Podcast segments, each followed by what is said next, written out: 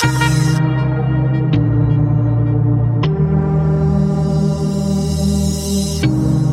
redet, ist nicht tot.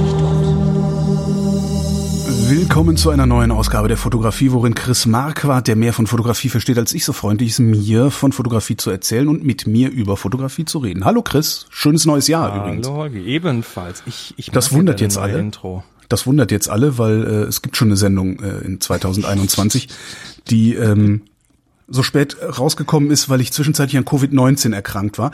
Aber ja, diesmal, mein Freund, habe ich es geschafft, sie zu veröffentlichen, bevor wir diese Sendung hier aufnehmen. Nein, Ja, zwölf Minuten vorher. raus. geil. Wahnsinn. Zwölf Minuten. Wahnsinn. Ich wollte Sie- dich, ich habe dich gerade gelobt für die neue Intro. Die Oh ja, ich. das, äh, Dankeschön. Ja, mir, Die ist, schon, die ist schon eine Weile aktiv, aber Mhm. ich, ich, ich habe seither, glaube ich, noch nicht mit dir geredet. Ah, okay, ja. Ja, stimmt, ich habe dann, genau, wir hatten dann, hat die- ich hatte das dann umproduziert für diese oder sowas. Ist echt schön, ja. Ich wollte ein bisschen was Kürzeres haben, was nicht so, was auch nicht so treibt. Und wenn irgendwie. dann dieser Deep, Deep, Deep Bass Drop kommt, dieses Boom, Mhm. und du sprichst dann da rein, das macht, das macht, äh, das kitzelt die Ohren schön. Ja, na du und ich hören das halt in Stereo. Ich weiß gar nicht, wie das ist, wenn das dann hinterher Mono 64 Kilobit MP3 äh. Aber nee, ja, ich mag das auch sehr gern. Ich, ich denke, ich denke gelegentlich noch, vielleicht ist es immer noch ein Tick zu lang. Nö, Ne? nö. Na gut, dann nicht. Äh, Die, die, du bist ja, du hast ja, du, wie, wie viel Laufkundschaft hast du, ne? Wenn du jetzt ein Laden wärst, ähm, der quasi einfach Leute anlocken möchte, die zufällig dran vorbeigehen, dann wäre das möglicherweise äh, zu lang, ne? Weil Ja. dann so, ah, bla, Musik und so. Aber wie, wie wäre es, also wie kommen die Leute zu dir? Das ist doch Word of Mouth, das ist doch, Ja, stimmt, ja. ähm, erzähl mal hier, hör mal rein, Holgi. ja. Und dann sind sie eh sofort hooked. Was ganz interessant ist übrigens, ich habe ja, ich habe ja zwei meiner Produktionen bei Spotify, weil ich mal gucken wollte, ne? Wie ist das denn so? Ist das was? Also man kommt ja auch wahrscheinlich an Spotify nicht mehr vorbei, wenn man, wenn Du meinst, du hast die, du hast die zusätzlich noch auf Spotify. zusätzlich auf Spotify, ja, ja. Exklusiv, ja. Nee, nee, nicht exklusiv. Ähm, die Wissenschaft und den Geschichtsunterricht habe ich auf Spotify. Weil ich Mhm. dachte, okay, das sind so die, die wahrscheinlich am meisten Leute interessieren könnten, weil das ist sehr bunt und so. hm, Seit, also seit ich das habe, ich kann es jetzt nicht genau benennen, ein halbes Jahr danach oder sowas, schlagen verstärkt KommentatorInnen auf. Interessanterweise, die Frauen, die aufschlagen, sind sehr, sehr freundlich. Und die Typen, die aufschlagen, sind sehr, sehr pumpig.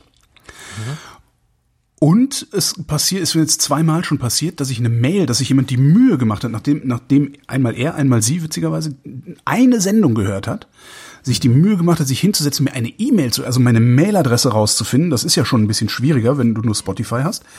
Ähm, und mir zu schreiben, wie schlecht sie die Sendung fanden und dass sie das nie wieder hören werden. Boah. Krass, oder? Das Sowas habe ich, ich habe das, ich habe das, ich, das ist jetzt das zehnte Jahr, in dem ich selber Podcasts produziere.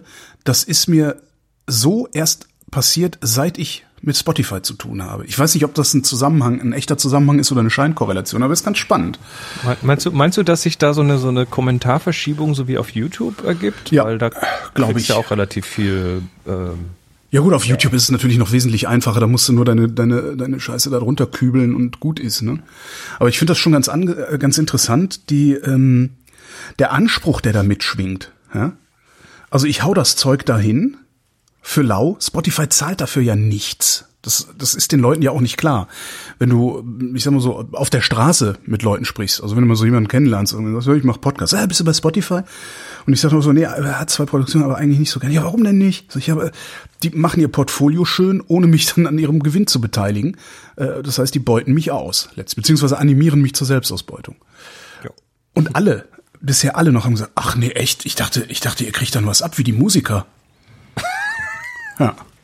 Das ist, das ist so die Ja. Realität. da. Und das ist ganz interessant. Also du, da gibt's Leute, die kriegen da was für lau, ja. Und also noch, noch nicht mehr, sondern die kriegen was für lau, was andere ihnen bezahlen. Ja? Weil immerhin der Teil der Vrindhörerschaft, der hier regelmäßig ein bisschen Kohle in den Hut wirft, bezahlt das für alle anderen mit. ja. Ja? Korrekt. Die kriegen also was geschenkt auf zwei Ebenen, einmal von mir, einmal von den Leuten, die was in den Hut werfen, und haben gleichzeitig trotzdem den Anspruch, dass das in einer bestimmten Weise produziert werden muss. Das finde ich faszinierend.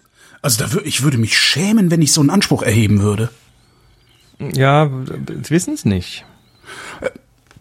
Die werden, die werden halt äh, mit Stimmt. Spotify-exklusiven Produktionen werden Stimmt. die halt mit mit Qualität verwöhnt, also in, mit vermeintlicher Qualität, also mit dem, was sie Ja, was mit sie einer bestimmten aus, Qualität, aus dem ja. Bezahlrundfunk kennen. Ja. Ja. Da, da wird ja mit äh, sehr hohem Qualitätsanspruch äh, pro- Ja, produziert. ja da wird nicht gestammelt und so, ja. äh, Genau, da werden dann alle S rausgeschnitten und so Genau. weiter und so fort. Und, und dann ist das der Anspruch der Leute. Und ja, schön. Faszinierend und ein bisschen schade, weil wie gesagt, du kommst an Spotify eigentlich ja nicht mehr vorbei. Also wenn du sichtbar sichtbar werden willst, sowieso nicht. Ich äh, habe die Befürchtung, dass äh, wir auch früher oder später nicht daran vorbeikommen, wenn wir sichtbar bleiben wollen. Interessanterweise habe ich jetzt auch die eine oder andere Sache dort zusätzlich laufen. Ja. Genau aus diesem Grund, weil man kommt Happy Shooting auch? vorbei. Ja, und äh, wir bekommen aus der Richtung gefühlt nix. Also das kann natürlich aber auch sein, dass uns einfach dort niemand hört. Ja, hat bei Was mir aber auch lange gedauert, bis überhaupt irgendwie ich das Gefühl hatte, nee, das das ist ein anderes, das ist ein das scheint irgendjemand anderes Ja. zu sein als die alte Vrindhörerschaft, der Ist, sich ist nicht mehr so ganz kuschelig an manchen Ecken. Genau, genau. Ja, genau. Tja. Also die Pampigkeit ist auch eine andere, wenn man so will. Aber also wir nehmen wir nehmen das heute äh, am Anfang Januar auf. Äh, 13. Januar ist hier, genau. Die Pampigkeit ist ja, wenn man sich so das Weltgeschehen anguckt, überall irgendwie schlimmer geworden. Ja klar, das ist das bessere Geschäftsmodell. Also das ist ganz echt, das habe ich ja auch. Ich meine, ich habe ja irgendwann, es ist sehr, ich könnte Das, mich das ärgern. Bessere, du meinst, du meinst das, was mehr abwirft. Ja, genau, genau, im, im Sinne, im, im marktwirtschaftlichen Sinne. Ja. ähm, ich ärgere mich schwarz, dass ich irgendwann mal dachte, so jetzt lösche ich, lösche ich alle meine Tweets, weil ich kann. Und habe das gemacht. Ähm, das heißt, das sind mit Sicherheit zehn Jahre Twitter oder sowas habe ich vernichtet, ich Depp. Ansonsten könnte man da prima mal in die Vergangenheit gucken. Weil als ich da angefangen habe, äh, war mein, war mein, meine Timeline, würde ich mal denken, so eine Mischung aus persönlichen Missgeschicken, ne? so wie, wie ich langsam uncool werde, ähm, und Gehässigkeiten gegenüber anderen.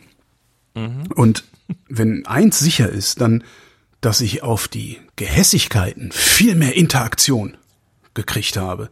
Ja. Das heißt, Gehässigkeit ist ein billigeres Geschäftsmodell. Du kriegst mehr Reichweite, wenn du gehässiger bist. Und das merken halt zunehmend Leute. Das merken zunehmend, ja, Publizisten. Der Axel Springer Verlag, guck dir einfach die Social Media Aktivitäten vom Axel Ja, Springer Verlag an.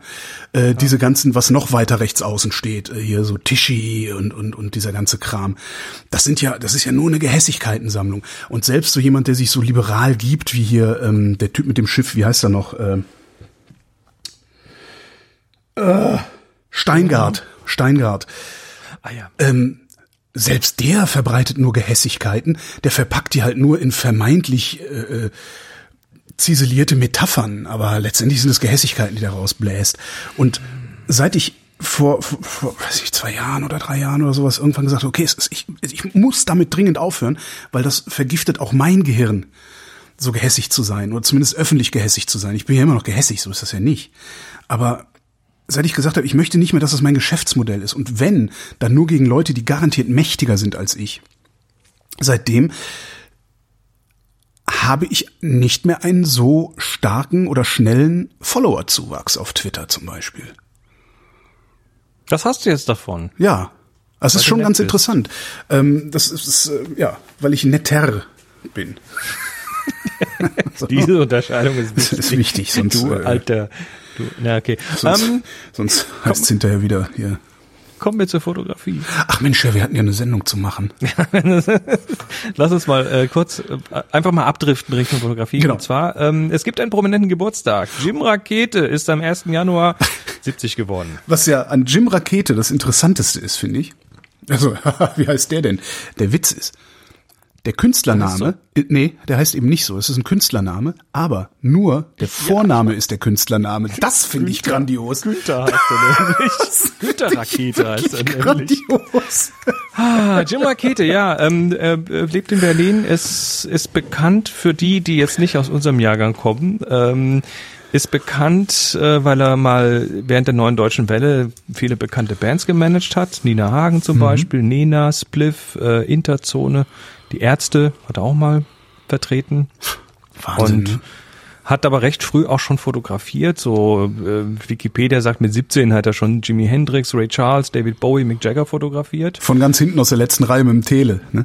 Nee, das, der hatte da, glaube ich, irgendwie war der da bei irgendeiner Zeitung, Zeitschrift Ah, okay. und Mhm. hat da quasi darüber dann diese Gigs bekommen. Hat sich dann äh, so Ende der 80er, 87 dann nur noch der Fotografie gewidmet und hat da auch so alles, was Rang und Namen hat vor der Kamera. Was ich ja, was ich ja ähm, eigentlich sehr faszinierend finde, ne? du managst irgendwie so solche riesigen Künstler, also solche großen Namen und sagst dann, ah nee, ich mache lieber Fotografie. Und wenn der bei den Ärzten geblieben wäre, der hätte, der, der wäre, der, der, Ja, aber er hat halt sein Ding gemacht. ja, super. Und, also, und, und Jim Rakete hat mich, also für mir ist der damals über Spliff hauptsächlich erstmal bekannt geworden, weil Mhm. das erste Spliff-Album ihn auch tatsächlich noch irgendwie auch gefeatured hat. Und ähm, ja, so, äh, eine LP. Den, zu diesen Zeiten hat man LPs gekauft mit einer riesen Fläche, die super toll für Fotos äh, funktioniert. ja, ein Jammer. Ne? Und, und äh, ich, ich pack dir mal einen Link hier für die Shownotes äh, rein. Das sind so alle Plattencover, die äh, an denen Jim Rakete fotografisch äh, beteiligt war. Und äh, da sind halt unglaublich viele, die äh, und zumindest unsere Altersgruppe kennt. Ja, sei das jetzt eben Nina Hagen oder oder äh, oder sonst wer. Äh, da sind auch interessante andere dabei, zum Beispiel Frank Zander und so komm. weiter. Ja, ja, der hat also wirklich so einmal quer durch den Gemüsegarten hat der äh, Musikerinnen, Musiker fotografiert. Adam und die Mickeys. Aha. Gunther Gabriel, immer gut. Also Olli äh, Schulz hat im Radio gesagt, Holger Klein ist der Gunther Gabriel des deutschen Talkradios. Seitdem, Nein. seitdem lasse ich nichts auf Olli Schulz und Gunther Gabriel mehr kommen. Das ist ein Ritterschlag. du bist ein guter Gabriel. Hoi, hoi, hoi. Ah, nächstens kaufst du noch einen 38 Tonner oder sowas. Äh, so ein Schiff. Und ein CB-Funk. Genau, ein CB-Funk und so ein, Sch CB-Funkgerät. nee, so ein Schiff und dann stelle ich mich irgendwo wo in Ostdeutschland auf so einen Marktplatz und äh, ihr habt ja so viel Zeit, sonst wäre ich Genau. am Nachmittag schon hier. Ja, äh, Jim Rakete ist auch, ist auch ein lebenslanger Filmfotograf gewesen. Klar, da kommt der her. Äh, Standbild, meinst du? Äh, Stand, äh, so Standbild, Stills? ja, ja. Okay. Also der hat ganz viele, ähm, ähm, also der hat äh, sehr, sehr lange nur mit Film gearbeitet, hat dann auch sehr äh, laut und öffentlich drüber geweint, als der Film langsam wegging. Wir reden da tatsächlich ganz viel auch von Großformat und so weiter. Und ähm, ich habe mein mein Großformat äh, Werdegang war auch durch ihn so ein bisschen mit beeinflusst. Ja, was er noch? Da hat er noch das, den Verdienstorden der Bundesrepublik Deutschland bekommen, das Bundesverdienstkreuz. Kriegt ja jeder. 2018, ja. Ja, muss, das ist irgendwie so tragisch. Ich habe auch immer gedacht, so, oh krass, Bundesverdienstkreuz würde ich ja auch Ich weiß gar nicht, haben. was das bedeutet. Das bedeutet, dass du in besonderer Weise Bundes, also ne, irgendwas Gutes für die Bundesrepublik getan hast oder deren Image äh, befördert hast. Das Problem ist, wenn man sich dann mal anguckt, wie dieses Bundesverdienstkreuz verliehen wird, beziehungsweise wie du auf die Liste kommst, derer, die es verliehen kriegen, da gibt's so Automatismen, dass dann so, nagel mich nicht fest, ist auch wieder 15 Jahre her oder so, dass ich das gelesen habe. Ähm, jede Fraktion im Bundestag darf jedes Jahr zehn Leute vorschlagen. Weißt du, auf so eine sowas irgendwie. okay. Das heißt, das Ding ist irgendwie eine vergleichsweise beliebige Veranstaltung. Das finde ich ein bisschen schade, ehrlich gesagt. Also es ist, ja. Aber trotzdem, ich habe kein Bundesverdienstkreuz. Würde man mir eins verleihen, würde ich wahrscheinlich auch anders reden. Ja. Und, und weil, und weil der Herr Rakete meine Fotografie so sehr beeinflusst hat, äh, habe ich ihn dann mal irgendwann angeschrieben, nachdem Moni und ich unser Analogfilmbuch fertig hatten, also dieses absolut Analogbuch. Sag du, ähm, hier schließt sich gerade irgendwie der Kreis und deshalb würde ich dir gerne eins schicken und hat er mir seine Adresse geschickt und jetzt hat er ein Buch von uns im Regal stehen.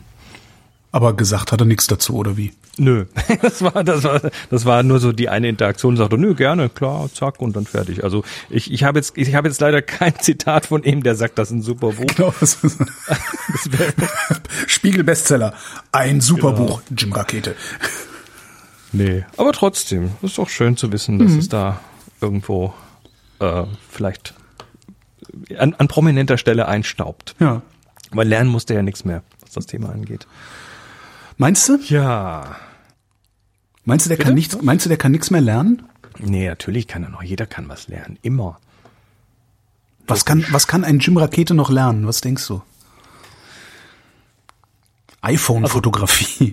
Aber wahrscheinlich Ja, selbst das nicht, oder? Ich meine, weil Tech, technisch, te sogar technisch würde ich sagen, weil natürlich ändert sich alles. Fotografie ist, ist, ist im Wandel und zwar in einem dermaßen schnellen Wandel derzeit. Und da geht's jetzt nicht nur um die Technik, also dass die Chips anders werden, dass die, äh, dass die Kameras mehr mitrechnen, also Computational Photography und so weiter. Das, ähm, das ist die eine Sache. Die andere Sache ähm, ist, dass sich das natürlich so im, im gesellschaftlichen verändert. Also Fotografie ist heute einfach so eine, wie sagt man da auf Deutsch, eine Commodity, ein Ding, was man halt tut. Wie, wie atmen, wie Licht anschalten, weil man hat ja ständig eine Kamera bei sich. Also diese inflationäre, äh, dieser inflationäre Anstieg der, der Fotografie und Videografie, das ist ja alles, wo, wo man Stimmt, lernen muss, mit umzugehen oder es einzuordnen. Also da gibt's sicher noch total viel zu lernen. Was äh, man von ihm lernen kann, ist aber, dass äh, der, der hat einen Umgang mit den Menschen vor der Kamera. Das gibt da so eine, es gibt, ist glaube ich nicht mehr auf in irgendwelchen Mediatheken drin, eine, eine Doku, äh, Jim Rakete, Mein Leben, wo man ihm mal so ein bisschen über die Schulter schaut und die ist vor einigen Jahren, ist die mal irgendwo gelaufen auf dem dritten Programm oder so und ich äh, habe sie seither, die ist, vielleicht ist die mittlerweile auf YouTube irgendwo, wahrscheinlich sogar. Ja, wahrscheinlich. Ich guck, ich guck mal, ob ich, ob ich es für die Shownotes finde. Ja. Also das ist, das ist ein schönes Dokument, weil da sieht man auch so ein bisschen, ähm, wie er mit denen, da, da ist, ist, ist man zum Beispiel dabei, wie er gerade äh, Otto Sander fotografiert Oh, und und so weiter. Also, also herzlichen Glückwunsch, Jim Günther Rakete. Günther. Gün- Günther Rakete, herzlichen Glückwunsch. Ah, das nächste Thema ähm, ist ein sehr, sehr aktuelles. Du hast gesagt, wir nehmen am 13. Januar auf. Äh, vor einer Woche ist in den USA was passiert und Riot. ähm, der Sturm aufs Kapitol und was mich da, ich meine, natürlich völlig, völlig unabhängig davon, dass das ein, ein Bündel durchgedrehter Terroristen ist, ähm, ist aber relativ schnell sehr, sehr gute Fotografie aus dem Kapitol erschienen. Du das meinst im Sinne von äh, gut erkennbare, gut, gut zu erkennende Gesichter oder was meinst du? Nee, nee, auch, auch künstlerisch gute Bilder. Ähm, Foto, also professionell fotografierte Bilder. Da hast du die Gruppe von fünf Leuten, wo der Gehörnte da in der Mitte Ja, steht. ja. Ähm, das ist ein sehr ikonisches Bild. Da hast du den Typen, der mit der, mit der, ähm, mit der Flagge da quer durchs Ding läuft. Da hast du das Bild von dem einen, der in dem Kongresssaal so mit einem Arm Genau, so, runterhängt von der Balustrade. Da hast du das Bild von also das sind das Bild von dem Typen, der dieses äh, dieses Sprecherpult rausträgt, Ja. natürlich. Ne, das sind alles Bilder, die in die Geschichte eingegangen sind jetzt schon und das auch bleiben werden. Und die zum Teil, also das mit diese, diese, diese Fünfergruppe mit dem Gehörnten, das war, das scheint gestaged gewesen zu sein. Das Aber ja, das mit dem, jein. mit dem Rednerpult, das ist ein Schnappschuss, oder? Ähm, ja, und ich äh, habe so ein bisschen recherchiert, wo kommen diese Bilder her? Ah. Warum sind die da so schnell äh, losgegangen? Und warum äh, war das so? Ja, also stellt sich raus, es gibt äh, da natürlich festangestellte Fotografen, auch im Weißen Haus. Und Saul Loeb ist äh, White House Photographer fest angestellt. Der ist, äh, oder das heißt nicht fest angestellt, der ist fest angestellt bei der AFP, bei der Agence France Presse, ähm, große, große weltweite Presseagentur und äh, die haben eine ganze Menge Fotografen, hauptsächlich Fotografen tatsächlich. Äh, ich habe da mal geguckt, ich habe da wenig Frauen gefunden, leider. Ähm, eine Menge Fotografen, die in Washington unterwegs waren am 6. Januar, weil man wusste, das wird ein interessanter Ja. Tag. Da braucht man Leute. Und Saul Loeb war eben abgestellt für im Kongress zu fotografieren, weil da die Wahlen ausge die, diese Wahl ausgezählt wurde. So, was passiert also am, an, an diesem Tag? Äh, Saul Loeb ist, wie gesagt, auf seinem Assignment im Kongress Wahlauszählung. Nach 20 Minuten haben die da eine Pause gemacht. Ähm, eine, ja, irgendwie so, jetzt, jetzt müssen wir uns mal kurz besprechen und so. Dann ist er in den Nachbarraum gegangen mit seinem Laptop oder wo sein Laptop steht. Und dann kam so dieses Announcement, Security Situation inside the Capitol, Shelter in Place. Also jetzt bitte äh, verbarrikadiert euch mal in Ja. den Büros, wo ihr gerade seid. Was für eine Ansage, oder? Ich meine, da rechnest Das- du doch nicht mit, wenn du da, naja. Ja, das, das schreibt er in einem äh, Guardian-Artikel, den habe ich dir mal verlinkt. Ja. Und ähm, was macht er natürlich? Er, er und Kollegen, ne, er war da nicht alleine. Er und Kollegen äh, sagen, nö, natürlich, wir müssen das dokumentieren, das ist unser Job. Wir gehen jetzt raus ins Capitol-Gebäude, um da zu fotografieren und sind dann eben auch relativ schnell ähm, Leuten über den Weg gelaufen, die da eigentlich nicht hingehören. Mhm. Unter anderem eben die Gruppe mit diesem Hörner-Typ da ähm, in der Mitte. Wenn du sagst, das Foto ist gestaged, inwiefern ist es gestaged? Also, es ist so ein, eher so ein, hier bleibt mal gerade alle stehen, ich würde euch gerne fotografieren. Ja, und, und Also nicht, nicht, okay, du stellst dich dahin, du stellst, also Nicht nicht, nicht richtig komponiert, sondern äh, einfach nur, stopp mal, stopp mal, stopp mal, halt mal die Fahne hoch, danke, und weiter. Ja. So, So. so. vermute ich das auch. Mal, du bist da unterwegs und willst natürlich auch ein geiles Bild machen. Ja. Also kann ich mir das schon vorstellen, dass da so ein bisschen was davon ist. Du äh, findest auch ähm, im Fotostream von Win McNamee auf Getty Images, ähm, habe ich auch verlinkt, findest du äh, zum Beispiel auch Ah, ja. Bilder, die schon durchaus ein bisschen ähnlich sind. Also wo jemand post, also gerade der dieser gehörnte Typ da. Ja, der weiß ähm, genau, der- was er tut und was er da tut. Ja, ja. Richtig, Ja. der, der, und der post dann auch für die Kamera. Aber ich Ja. würde sagen, da hat der Fotograf nicht gesagt, jetzt mal oh machen und Nee, jetzt nee. mal hier hingucken, sondern ähm, der Typ hat gesehen, da ist eine Kamera. Ich Und dann hat er mal. gegrölt, ja, genau. So, So sieht das würde aus. ich mir das vorstellen. Also sind die da äh, ins Capitol, um zu fotografieren. Ähm, dieses Bild von der Gruppe mit diesem Hörner-Typ in der Mitte, ne, diese Fünfergruppe, Ja. und dann das Bild von dem Typ mit dem äh, mit dem, der, der seine Füße auf Nancy Pelosi's Schreibtisch hat, das, die sind von Saulope. Mhm. Okay. Der hat die also äh. Und er, er, er, er beschreibt das Ganze im Guardian-Artikel als extrem bizarr, was ihm da passiert ist. Mhm. Vor allem äh, ist ihm eins aufgefallen, er schreibt da, You're always worried people won't want to be photographed. Ja. And you don't want anyone to become violent towards you, but Ja. they either didn't notice or didn't care I was there. No one tried to hide their face, no one tried to discourage me from taking photos. Also die waren alle entweder völlig kooperativ oder haben ihn einfach ignoriert und ihn seinen Job machen lassen. Ja, krass, ne? Also das, ja. ja, das ist eigentlich das Krasse. Und, und eigentlich würdest du ja dann auch als Fotograf in so einer Situation nicht nur erwarten, dass sie keinen Bock darauf haben, sondern dass sie dich zusammenschlagen. Da, genau also das gerade solche Leute, also da würde ich erwarten, ich meine, stell dir bitte mal unsere, unsere Rechtsextremen vor, wenn du da mit einer vernünftigen Kamera äh, rumrennen und äh, wirklich solche Fotos machen wollen würdest, die würden dir den Kopf abreißen. Das ist diese in interessante Diskrepanz hier, weil du bist ja Presse mit der Kamera Ja. und die Presse ist ja das Feindbild. Ja. Und andererseits ist das eine Ausnahmesituation für alle. Ne? Das Ja. sind jetzt diese diese Spacken, die da ähm, ich sag mal, gerade in einer Euphorie da durchgehen, weil sie haben ja den Kongress geknackt, so ungefähr. Das heißt, die sind alle total happy und ich glaube, in dem Moment ist einfach auch dann die, die, die Schutzwand weg.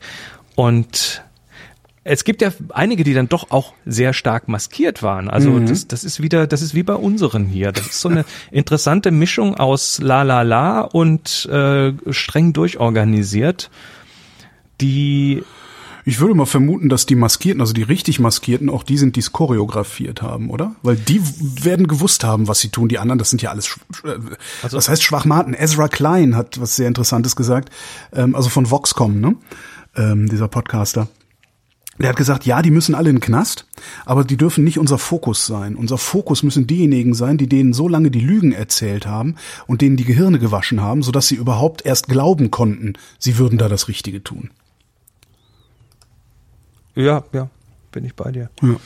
Andererseits sind die Fotos sehr, sehr eindrücklich. Das Also- heißt, also, die, ja. der Fokus wird, wird durch die, also das ist die Frage, sind die Fotos hilfreich oder nicht? Ne? Das, Das ist die weil Frage. für die, für die einen sind diese Fotos natürlich jetzt äh, ein Beleg für ihren tollen Gewinn, für ihren Ja, Gewinn klar. Und ne? wenn du dir, wenn du dir dann hier so in Deutschland die Nazi-Telegram-Gruppen anguckst und so, die feiern das natürlich total und reichen diese Bilder alle rum und träumen davon, das hier auch zu haben im Reichstag.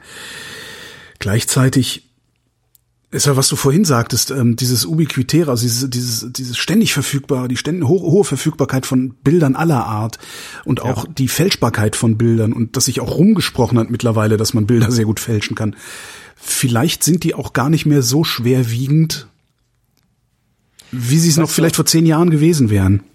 Weißt du, was ich mittlerweile glaube? Ich glaube, dass dieses Thema der Fälschbarkeit sich ähm, selbst erledigen wird. Und zwar aus folgendem Grund. Da habe ich kürzlich mal mal drüber nachgedacht. Ich habe den Gedanken noch nicht ganz zu Ende formuliert. Trotzdem sage ich es jetzt hier mal. Ja.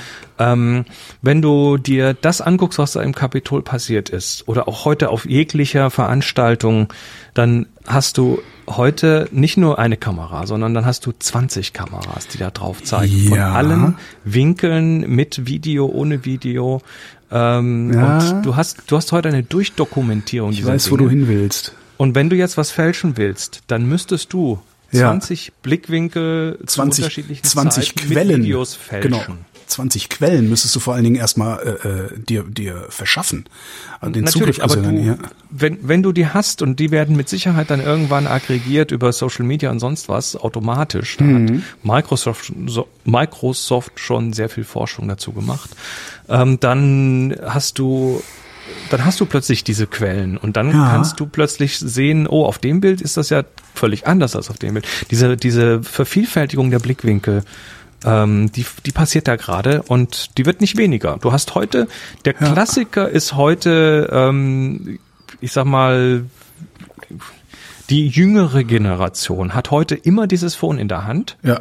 und immer mit der Linse nach vorne. Ja. Und da wird heute quasi mal schnell, wie man, wie man Licht einschält, wird mal schnell die Kamera eingeschaltet. Ja. Und vor allen Dingen, die jüngere Generation hat immer einen Filter drüber, die hat immer einen Hintergrund dabei. Guck, guck einfach mal die, diese ganzen Instagram-Influencerinnen, die ähm, immer so einen auf, ah, guck mal, ich bin so verträumt sexy mit ihren ganzen Spitzenstrümpfchen und sowas. Die haben immer irgendwie im Fenster, da ist immer eine Schneelandschaft im Fenster. Und du fragst dich immer, wieso ist denn da in, in, der, in der Südsee eine Schneelandschaft im Fenster? Das ist so, weißt du?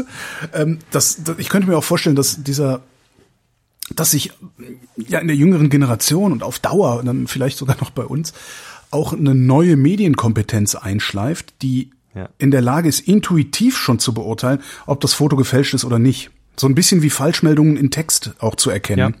Ja, ja das, Könnte das, ich mir das vorstellen, Ist eine, das ja. ist eine Fähigkeit, eine Medienkompetenz, die wahrscheinlich äh, viele heute schon haben. Ja, das heißt, du müsstest, du kannst das, das kannst du ja dann sogar auch noch mal ausdehnen auf Video. Video ist natürlich ein bisschen schwieriger zu produzieren. Es ist auch fälschbar, aber du hast dann ja auch drei Blickwinkel und musst drei Quellen haben. Das heißt, es, Es, ja, es entwickelt sich eine Intuition. ja. Und du musst als Fälscher sehr schnell sein, um im Grunde einen Informationsvorsprung zum deine, dein Tweet muss so weit wie möglich rotieren, bevor 100 andere sagen, nee, das kann überhaupt nicht so sein und, und das Ding wieder einhegen. Ja. Nun ja, jedenfalls, aber apropos Das ist eine gute Nachricht, mein Lieber. Ich mag das auch. Ich fand das, ich, als, als mir dieser Gedanke kam, dachte ich so, mm, ja, doch, Ja. das, das renkt sich von selbst ein irgendwie, habe ich so das Gefühl. Ja. Ähm, übrigens zum Thema Orchestrierung dieser, dieser Terroristen. Es geht gerade jetzt, also 13. 12. Januar, ähm, geht gerade so ein Ding äh, in verschiedenen Ecken rum. Ähm, die es, es gibt es gibt natürlich jetzt eine ganze Menge an in Anführungszeichen Detektiven, die jetzt versuchen anhand der Bilder irgendwelche Muster zu erkennen und so weiter, auch Leute zu identifizieren und das dann ans FBI zu melden. Also Ja. das ist ein sehr breiter, ähm, also du brauchst nur mal auf Reddit und so gucken. Ja. Das ist eine sehr breit angelegte äh, Geschichte, wo lauter ja nicht Ermittlerinnen und Ermittler dann quasi versuchen, da zu helfen. Kann ich sagen, wer Und- das ist, die das machen? Das ist die Antifa. Ja, Das, und das ist ja eigentlich, das ist in dieser ganzen Diskussion, das ist immer die Antifa, das sind linksextreme Terroristen. Nein, nein, die Antifa ist vor allen Dingen eine Geisteshaltung, die sich dann ab und zu mal in so, hm, in so nicht nicht offiziellen oder nicht nicht äh, geplanten äh, Gruppen zusammenfindet. Entweder sei es um äh, irgendwo äh, in einer brandenburgischen Kleinstadt sich gewalttätigen Nazis entgegenzustellen oder eben sich im Internet in einer neuen Gruppe zusammenfindet, um solche Leute zu identifizieren und an die Behörden zu übergeben. Und Antifa-Arbeit, eines, ganz klassisch. und eines ja. der Muster, was sie jetzt, äh, wie gesagt, heute, gestern oder heute ähm, angefangen haben, mal etwas, ähm, ja, mal Leute drauf anzusetzen, ist, Mhm. dass, ähm, dass wohl viele oder einige dieser Prote in Anführungszeichen Protester, also Terroristen, ähm, richtig gut verfunkt waren. Ja. Die haben dann so Ear Earpieces Ja. drin und die suchen jetzt die Leute mit den Earpieces, weil die äh, möglicherweise da in der Orchestrierung noch eine Rolle gespielt haben. Was ja auch sehr lustig ist, ähm, habe ich jetzt einen gesehen. ah. Ich, was mir auffällt ist, ich verliere so langsam aber sicher meine Erinnerung daran, wo ich eine Information her habe. Hat, das mir jemand in einem Video erzählt? Habe ich das in einer Zeitung gelesen? habe ich das im Internet? Diesen, Es- diesen Influx an ist irre, ja, ja, ist irre. Ja, logisch. Jedenfalls scheint es so zu sein, ich habe es nicht verifiziert, ich finde die Nachricht nur so lustig, dass das Kapitol, äh, das ist halt, da hast du halt echt miesen Handyempfang drin. Die wollen aber überall ordentlichen Handyempfang haben. Also haben die ein eigenes, also wie auf dem Kongress, Ein. Ein, eigenes Netzwerk, also ein, ein eigenes GSM oder, oder, oder ein LTE oder was auch immer Netzwerk in den Kongress gebaut, der dann praktisch das gesamte Signal gebündelt rausroutet in die Telefonnetze. Das heißt, die wissen, welche Telefone im Kongress waren. Und, und sogar ähm, mit einiger Triangulation, Wo die dann Leute- waren. Ja, das wird noch. ja das, das kam mir, das war ein Video von einem Typen, das kam mir über Reddit rein. Bei mir. Reddit? Nee, über Reddit kam es bei mir garantiert nicht Äh, rein. da- Das, Das war eher- eher TikTok. Was auf, ja, Moment, das kam über TikTok nach Reddit, genau. Und von dort aus ist es, von dort aus wandert es dann in der Regel auf Twitter. Ich sehe viele Sachen, die auf Reddit sehe, sehe ich zwei Tage später dann auf Twitter Genau, und zwei. Monate später auf Facebook und nochmal zwei Monate später schicken es dir die Leute dann in die WhatsApp-Gruppe. Ja, Oder kriegst du es dann von deinen Eltern zugeschickt. Genau. Okay, das äh, soll es mal gewesen sein mit dem Sturm aufs Kapitol. Ja, aber das foto fotografische Blickwinkel ist da durchaus drin. Dann habe ich noch eine Meldung, bevor wir dann mal Richtung Richtung Fragen und Bilder gucken gehen. Und Mhm. Ach, sind wir zwar schon so weit? Oh, ja, ja, Ja, wir können auch gerne weiter Ja, quatschen. wir. Passt schon alles. Ähm, wir, äh, du, du bist, du hast Kameras. ja Die Kamera. haben alle einen Auslöser. ja. Also einen Knopf Mhm. zum Reindrücken. Jetzt gibt es ein neues Patent. Patente sind natürlich erstmal Schall und Rauch, Ja. weil äh, Hersteller das Zeug oft patentieren, ohne auch nur das umsetzen zu wollen. Bin ich, Aber ich bin sehr gespannt. Ich kann mir nicht mal ansatzweise vorstellen, was du mir jetzt erzählen wirst. äh, Canon hat einen, ein Patent für einen knopflosen Kameraauslöser für die spiegellosen, für die großen. Also ein Touch-Shutter. Ach so, das ist ja. Also- Also, abgesehen Moment. davon, dass ich das eine total schwachsinnige Idee finde, so spontan, hätte War ich gedacht, es käme jetzt irgendwie sowas, dass du das Gedanke per Gedankenkraft auslösen kannst oder so. Aber Touchpad ist ja trivial. Ist erstmal trivial und äh, im, im simpelsten Sinne ist das auch eine blöde Idee. Weil ging mir genauso durch den Kopf. Wozu denn? Ich brauche doch da einen Knopf. Das ist doch alles sonst nicht gut. Und du Ja, hast ja kein hapt haptisches Feedback und bla und blub. Ja. Aber dann habe ich ein bisschen drüber nachgedacht und dachte mir, hm, also das hat aus wenn das kommen würde, ne? Also stell dir vor, da wo der Knopf ist, ist dann einfach eine Fläche und du hast dann Genau. in, irgendein, in irgendeiner Form tippst du drauf. Genau. Wie das dann genau gelöst ist im Detail, ist, ist offen in diesem Moment. Fühlt sich wahrscheinlich Aber- ein bisschen an wie beim, wie beim iPhone dann, ne? So tipp, pip, so wenn du dann. Genau, und daher kommt das, glaube ich. Also du hast auf dem Smartphone ähm, entweder benutzt du die, die, die, Lautspre die Lautstärkenknöpfe irgendwie und dann, dann musst du halt eine physische Kraft aufwenden, die dann auch äh, dann irgendwie dieses Telefon dir ein bisschen verwackelt. Genau. Oder du hast eben einen leichten Tipp aufs Display und Genau. da passiert gar nichts, da bewegt sich gar nichts. Genau. Also Verwacklung bei Kameras mit Knopf sind sicher mehr als bei Kameras ohne Knopf, weil du hast nämlich potenziell nicht nur in dieser rechten Hand in diesem Fall, weil da ist der Griff, äh, hast du ja nicht nur äh, einen Knopf zu drücken, sondern du viele halten damit auch das Gewicht der Kamera.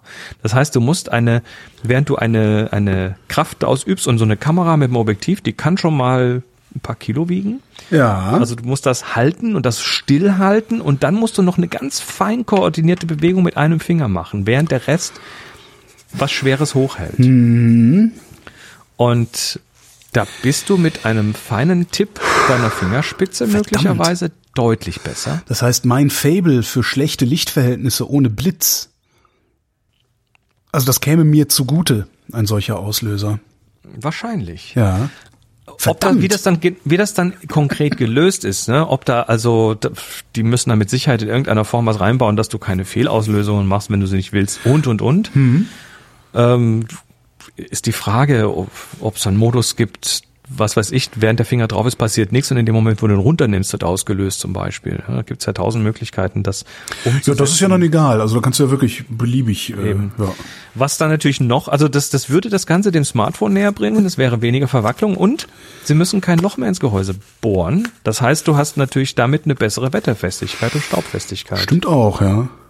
Jedes Loch muss irgendwie abgedichtet werden. Aber Und gleichzeitig ist das auch wieder so eine. Ich habe so eine völlig unbegründet, ich weiß gar nicht, keine Ahnung, ob es unbegründet ist, aber ich habe so eine unterschwellige Abneigung gegen Elektronik. Ich, weißt du, ich denke immer, ja, das ist doch das Erste, was kaputt geht. Das ist so wie beim Auto, ne? Selbst ein elektrischer Fensterheber, da bin ich der festen Überzeugung, das ist das Erste, was kaputt geht. ähm, ja, ich, ich bin eigentlich ein, ein großer Freund oder ein guter Freund der Mechanik. Ich habe das Gefühl, dass Mechanik robuster ist als Elektronik, zumindest über die Zeit vor allen Dingen, ähm, und besser zu reparieren ist als Elektronik. Aber gut, reparieren wollen sie eh nicht, die wollen mir was Neues verkaufen im Zweifelsfall. Ne? Im Zweifel, ja. Wobei, wobei Canon auch eine, eine, eine Touch-Vergangenheit hat, und zwar in der EOS R, in der ersten vollformatigen spiegellosen, da gab es den Touchbar. Da hatten die auf der Rückseite einen durch den Daumen bedienbaren Touchbar, der quasi äh, Touch und und Streif streichbar war, wo du dann so nach rechts und links irgendwas verschieben konntest virtuell. Und das Ding, das hat die Leute so dermaßen gespalten, dass das danach nicht mehr aufgetaucht ist in den Kameras. Tja, ich bin gespannt, ob sie es einbauen. Aber gebaut haben sie es noch nicht, ne? Ist nur äh, eine Skizze bisher. Das ist ein Patent und du kannst davon ausgehen, dass 80 Prozent der Patente eh nie zum Produkt Hm. Also insofern, take it with a big shovel of salt. Vielleicht wird ein neues Produkt draus, das könnte ich mir auch noch mal vorstellen. Das ist halt nicht die Spiegelreflexkamera, die unser eins so benutzt, weil wir solche Kameras benutzen wollen, damit ausgestattet wird. Aber vielleicht irgendein neues, kompaktes Ding, dass du ja vielleicht dann auch mit diesem Touchpad oben äh, eine Steuerung hast, äh, dass du, ja weiß ich nicht, scrollen kannst, während du durchs Objektiv guckst oder irgendwie sowas. Könnte ich mir auch noch vorstellen. Ich, manchmal möchte ich, manchmal möchte ich gerne Mäuschen spielen und in die Entwicklungslabors gucken. Aber gut. Eine Sache, die du mir in der, was die letzte Sendung, die letzte oder vorletzte Sendung, hattest du mir eine App empfohlen. Du kommst ja manchmal mit so Apps um die Ecke.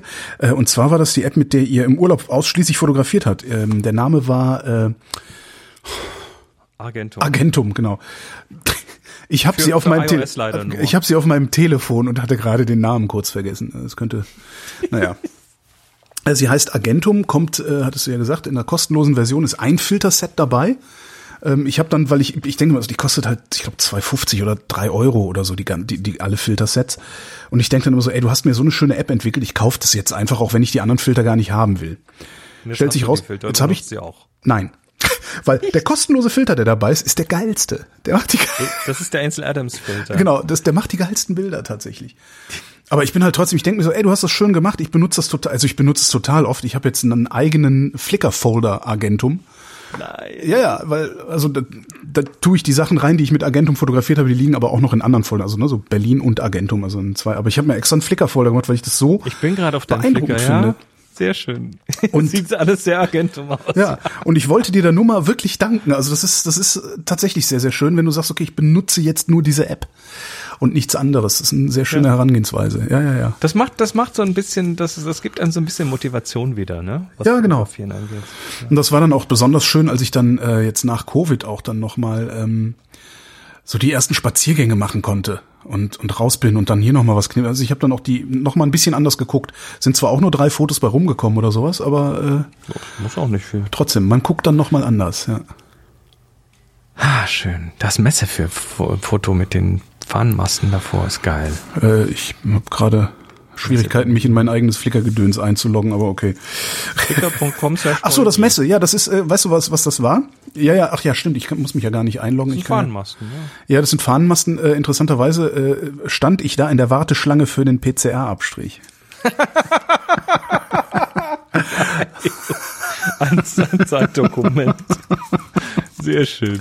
Das ist tatsächlich ein bisschen gemein. Gut. Gut. Das waren, das waren die Themen. Ich habe mehr habe ich nicht, weil äh, ich habe jetzt auch nicht viel fotografiert, weißt du? Ich Ja, klar. Bin jetzt, ich bin Covid bedingt, komme ich nicht so viel rum Mhm. und Ähm, es ist einfach irgendwie, es geht auch so ein bisschen die Motivation, ne? Das, Genau. Also ich, ich sag mal, so eine, so eine leichte Co- Co- Covid-bedingte, ja, ich war, Depression ist immer gleich so ein schweres Depressive Wort, Verstimmung so eine, ist äh, das, was man- Ja, noch nicht mal. Es ist, es ist mehr so ein, ja, das hat so ein bisschen die Motivation gerade weg und Antriebsschwäche. Einigen wir uns auf Antriebsschwäche. Das ist okay. Ich predige ja immer dieses, äh, geht raus im, im Garten, gibt's tolle Bilder zu schießen, auch wenn ihr das schon alles kennt. Und ja, das ist richtig, aber man muss halt trotzdem auch erstmal die Motivation für haben. Und das ist gerade auch mit den ganzen anderen Sachen, die ich mache, ist das auch, äh, bin ich auch echt gerade gut beschäftigt, muss ich sagen. Also ähm, ich, ich habe ja, nachdem ich, ja, nach, nach Covid, also nach dem März quasi, äh, habe ich ja A mal diese, diese Fernunterrichtung, Ja, genau. Coaching-Geschichte gemacht, Ja. also Sensei.photo, wo, wo du quasi so eine Videosession mit mir buchen kannst. Das geht so leidlich, nicht, nicht, also die Leute reißen sich nicht wirklich drum, aber da kommt immer wieder was drüber rein. Das ist wahrscheinlich auch, weil die halt relativ die Leute eh keinen Bock haben, nochmal vom Bildschirm zu sitzen, abends, wenn sie den ganzen Tag schon vor dem Bildschirm okay, ja. sind. Ja. Mhm. Ja. Kann ich mir also ganz gut vorstellen. Und diese, diese Angebote, die sind auch recht inflationär natürlich im Moment. Ja, aber du hast doch Da- eigentlich schon recht guten, einen ganz ordentlichen Hub, wie ich sagen wir mal. Also ja, und, und deshalb, es ist okay, könnte doch mehr, aber du, das frisst jetzt auch kein Heu, weißt du? Ja. Ähm, das andere ist, äh, was, was mir gerade noch viel mehr Spaß macht, ist äh, diese ganze Videoproduktionsgeschichte. Ja. Dieses Remote Video äh, per OBS Ninja, das ist gerade, habe ich hier schon mal erzählt? Ja, hat's mir mal erzählt, als wir über äh, hier unseren unseren ähm, ähm, Autopodcast gesprochen Ach stimmt, ja, genau. Ähm, das ist das ist ja wirklich für mich gerade so der große Bringer, äh, wenn man mal sich die Qualität von Zoom und Teams und WebEx und was weiß ich allem anschaut, von diesen ganzen Plattformen, die alle wirklich unsäglich schlechte Qualität machen. Also auch Video und Audio und die müssen halt wirklich äh, heftigst komprimieren und was weiß ich, weil da dicke Server dahinter sitzen, die viel Geld kosten und so. Und ähm, das Teil ist halt komplett Point-to-Point aufgebaut. Das heißt, du hast tatsächlich die Möglichkeit, äh, von A nach B irgendwie Full HD mit, mit 30 bis 60 Frames pro Sekunde zu schicken und guter Studioqualität wie der Audio. Point to Point heißt, es läuft nicht über einen Server, sondern Es gibt einen Server, das ist der, der macht Handshake. Das heißt, der guckt, dass sich die Clients finden, aber die eigentliche Übertragung ist dann direkt von Ah, cool. Browser zu Browser im Prinzip. Und äh, nachdem ich mir das, ja, nachdem ich dann mich da auch ein bisschen mit reingehängt habe, was hier Testen und so weiter angeht, also Inputs in die Entwicklung gegeben habe, also ich arbeite mit dem Entwickler ein bisschen zusammen, äh, habe ich dann irgendwann gesagt, ich kenne das jetzt so gut. Ich mache jetzt Consulting für OBS Ninja. Also Och. ich gegen gegen äh, Barzahlung, nee, gegen Geldbezahlung äh, helfe ich Leuten, ihre Remote-Videoproduktion mal so ein bisschen durchstarten zu lassen. ja cool. Und äh, das und das jetzt irgendwie, das ist auch so, ja, das ist das ist sehr speziell, ne? Das ist jetzt nicht für jeden, aber wer was produzieren will und das richtig gut machen möchte und das ohne da jetzt eine teure Software zu kaufen, der kann mit weniger Geld bei mir lernen, wie es geht. Ja, cool.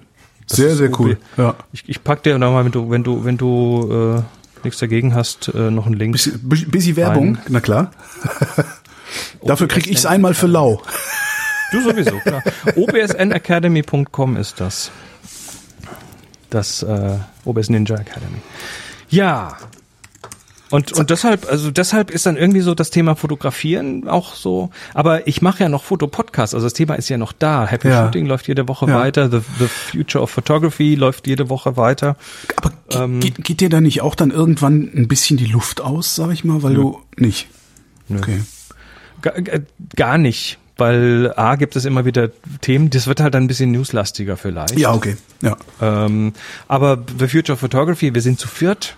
Wir haben äh, einen Fotografen aus Großbritannien, eine Kunst, äh, ja, was macht sie? Ich weiß gar nicht genau. Also Ima aus Irland und äh, Jeremiah Chechik aus ähm, Los Angeles. Der ist Hollywood-Regisseur und hat immer was Interessantes zu erzählen. Ähm, der hat zum Beispiel Benny und June Regie gemacht. Ah, ja. Der hat zum Beispiel The Christmas Story, den äh, diesen amerikanischen Klamauk-Film mit Chevy Chase, der über Weihnachten laufen muss. Das kommt von ihm, ne, so Zeug. Okay. Ja. Also der, der so, so re machen, renommierter Mensch, der, der sich, als wir dann mal irgendwie Co-Host gesucht haben, haben es zuerst zu zweit gemacht und haben dann tatsächlich eine öffentliche Ausschreibung gemacht. Wir brauchen noch zwei Leute. Mhm. Wir wollen noch ein bisschen, bisschen größer werden und ein bisschen, äh, bisschen diverser und, werden. Und dann meldet sich so jemand. Und dann meldet er sich und meint, "Ja, würde ich gerne machen. Wäre ganz cool. Wo, wo Und habt ihr, wo habt ihr diese Ausschreibung denn gemacht? auf unserem Podcast. Okay, ihr habt gesagt, hier, äh, meldet euch mal und dann, okay. The Future ja. Photography waren Adrian und ich zuerst und dann haben wir gesagt, wir, wir wollen äh, wir wollen ein bisschen, also hier zwei, zwei, zwei weiße Männer und äh, wir wollen das ein bisschen diverser und ein bisschen auch auch technisch aus anderer Sicht Ja. machen. Jetzt ist Ima dazugekommen, die ist A eine Frau und B sie schießt ausschließlich mit ihrem iPhone, beschäftigt sich nur mit dieser äh, mobilen Geschichte. Ja. Und das ist natürlich eine Perspektive, die ist wichtig im Moment. Völlig wichtig. Und kann von mir als vornehmlichem Spiegelreflexfotografen irgendwie nicht wahrgenommen werden. Und Jeremiah, gut, der ist jetzt auch ein weißer Mann, aber der hat halt irgendwie dann noch andere Einblicke. Der hat, der hat, der ist vor allem älter noch. Der hat, äh, der hat noch mehr Weisheit, was das Thema Fotografie angeht. Von dem So. kommen immer sehr interessante Dinge, die nicht aus der technischen Ecke kommen. Und das finde ich spannend. Mhm. Sag mal, fotografiert nur mit dem iPhone. Ist, äh, also, was ich immer wieder sehe, ich weiß nicht warum, aber keine Ahnung, mir wird auf Instagram wird mir gerne mal Werbung eingeblendet äh, für äh, iPhone Fotoakademie. So lernen, lernen mit dem iPhone äh, super Bilder zu machen, so solche Sachen. Kann man da irgendwas lernen, was du mir nicht längst beigebracht hast? Oder was diese diese Sendereihe hier nicht den Leuten längst beigebracht hat? Nö, aber so ist das ja immer, oder? Du, du könntest dir das jetzt durch viele Stunden Rindfoto hören Ja. irgendwie rausklauben oder du könntest dir es komprimiert von irgendjemandem per Druckbetankung Ja. zutragen lassen. Und dafür geben Leute Geld aus, klar. Aber generell, ich meine, Fotografie ist nach wie vor Fotografie. Es geht darum, dass du äh, hinter der Kamera aussuchst, was du fotografierst, wann du es fotografierst, äh, mit welchen Einstellungen du es fotografierst. Das ist jetzt von der technischen Seite beim Smartphone natürlich einfacher. Da kannst du im einfachsten Fall noch ein bisschen heller dunkler machen und fertig. Aber ähm, natürlich, da gibt, es gibt ein paar spezielle, äh, spezielle Seiten an der iPhone-Fotografie, sei das jetzt, wie rum man es besser hält und äh, so, so, Wie, so wie die- rum so die man es besser, wie rum man es besser hält, wie, wie rum Ja, man, Kamera unten. Ach so, ja. Unten, links oben oder so. Ähm, oder, oder was der Unterschied zwischen der Kamera, die zu dir guckt und die, die weg von dir guckt und so weiter. Da gibt's ja dann genügend Feinheiten, die halt technischer Natur sind und die man auch lernen kann oder muss vielleicht sogar. Aber das eigentliche Fotografieren, das Gestalten eines Bildes und so weiter, das nimmt ja heute auch noch keine AI ab. ja. Deshalb Ja. das heißt, ich würde behaupten, ein, ein, ein Smartphone-Fotografie-Akademie, was weiß ich, äh, die wird dir wahrscheinlich auch 80 Prozent halt das eigentliche Fotografieren beibringen wollen. Und die 20 Prozent sind dann irgendwie so, so machst du es heller oder dunkler, ja, genau. Ja. wahrscheinlich. So, jetzt aber mal die richtigen Fragen. Jetzt mal die echten Fragen. Wer Fragen zu stellen hat, äh, keine Frage ist zu doof und keine Frage ist zu simpel, äh, stellt diese Fragen unter dem Link äh, auf vrind.de. Da geht's zum Formular, das Chris eingerichtet hat. Und die erste Frage Und tut heute. das bitte auch. ja, genau, tu das bitte auch, sonst stellen wir sofort die Sendung ein. Korrekt. Genau. Michael schreibt, hallo, ich fotografiere gerne analog mit Praktika-Kameras. Ach, weiß ich, ist die- ach, ja, alte DDR-Kamera. Ähm, Legendär gut, zumindest glaube ich das. Ich weiß, mein Vater hatte eine Praktika-Ausrüstung. Das war halt damals so 70er Jahre. Äh, wolltest du das im Westen haben, weil es wesentlich günstiger war. Naja, diese haben das Problem, dass sie in der Regel wegen nicht mehr erhältlicher Batterien keine Belichtungsmessung mehr bieten. Nun komme ich mit den üblichen Regeln, Sunny 16, äh, Blendenstufen bei Regen anpassen, gut klar. Zur Not kommt ein externer Belichtungsmesser zum Einsatz. Jetzt habe ich angefangen mit Zwischenringen zu fotografieren, was definitiv Einfluss auf die einfallende Lichtmenge hat. Das kann ich aber nicht quantifizieren und habe daher arge Probleme, richtig zu belichten. Wie bekomme ich die Belichtung hin? Wieder hin. Gibt es da auch vielleicht irgendwelche Regeln aller 5 mm Zwischenring ist eine Blendenstufe überbelichten oder sowas? Du hast, Michael, du bist beim richtigen Menschen gelandet dafür. Wie ausführlich willst du es haben?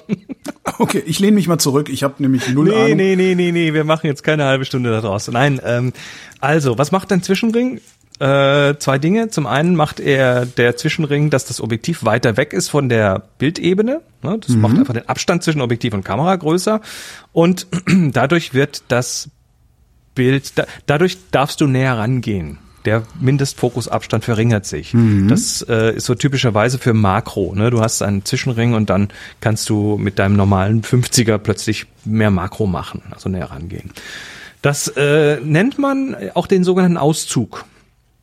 Das kommt aus, Aus, der Auszug aus Jerusalem war das. so ungefähr. Nein, das kommt aus der Großformatfotografie. Da hast du nämlich, ähm, da stellst du ja scharf, indem du den Abstand zwischen äh, Bildebene und, und Objektivebene veränderst. Dazu ziehst du den Balken aus. Ah ja. Du ziehst den Balken aus. Deshalb ist ein Balken, weil sich der Abstand ändert. Und man muss theoretisch in der Großformatfotografie immer mit diesem sogenannten ähm, äh, Mist, jetzt habe ich vergessen, wie er heißt. Der, der Dingensfaktor. Der Dingensfaktor. Ich äh, frage mich nicht, also ich weiß nicht. ich, ich, ich bin gerade, ich, warte mal, warte mal, warte mal. Verlängerungsfaktor. so Verlängerungsfaktor. Gut. Der Verlängerungsfaktor.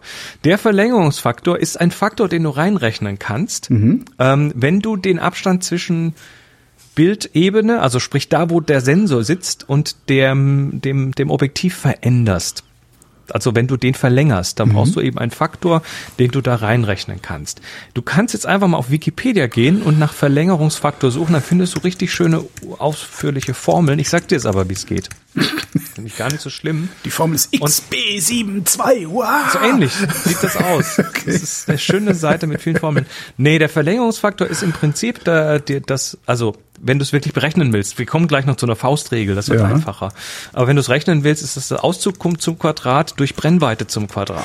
Dann bekommst du den Multiplikator für die Belichtungszeit. Ach du Schande, ja, okay. Aber gut, das ist ja relativ simpel. Da kannst du ja sogar eine kleine, kleines Post-it an die Kamera kleben. Ja, brauchst aber auch nicht. Also auch nicht, wenn du sagst, hier, sagen wir mal Auszug, du hast eine Brennweite von 50 und der Auszug ist 50. Mhm. Das heißt, du 50 Millimeter, Auszug 50 Millimeter, das heißt, das Abbild ist, das Objektiv ist genau 50 Millimeter weg vom, äh, vom, vom Bild, Jo. also vom Sensor und die Brennweite ist 50 Millimeter, dann hast du einen Verlängerungsfaktor von 1. Das heißt, nichts. Mhm. Bleibt so. Wenn du jetzt sagst, ich gehe jetzt mal und verdoppel das mal, also ich mache jetzt mal 100 Millimeter, Auszug auf einem 50 Millimeter Objektiv.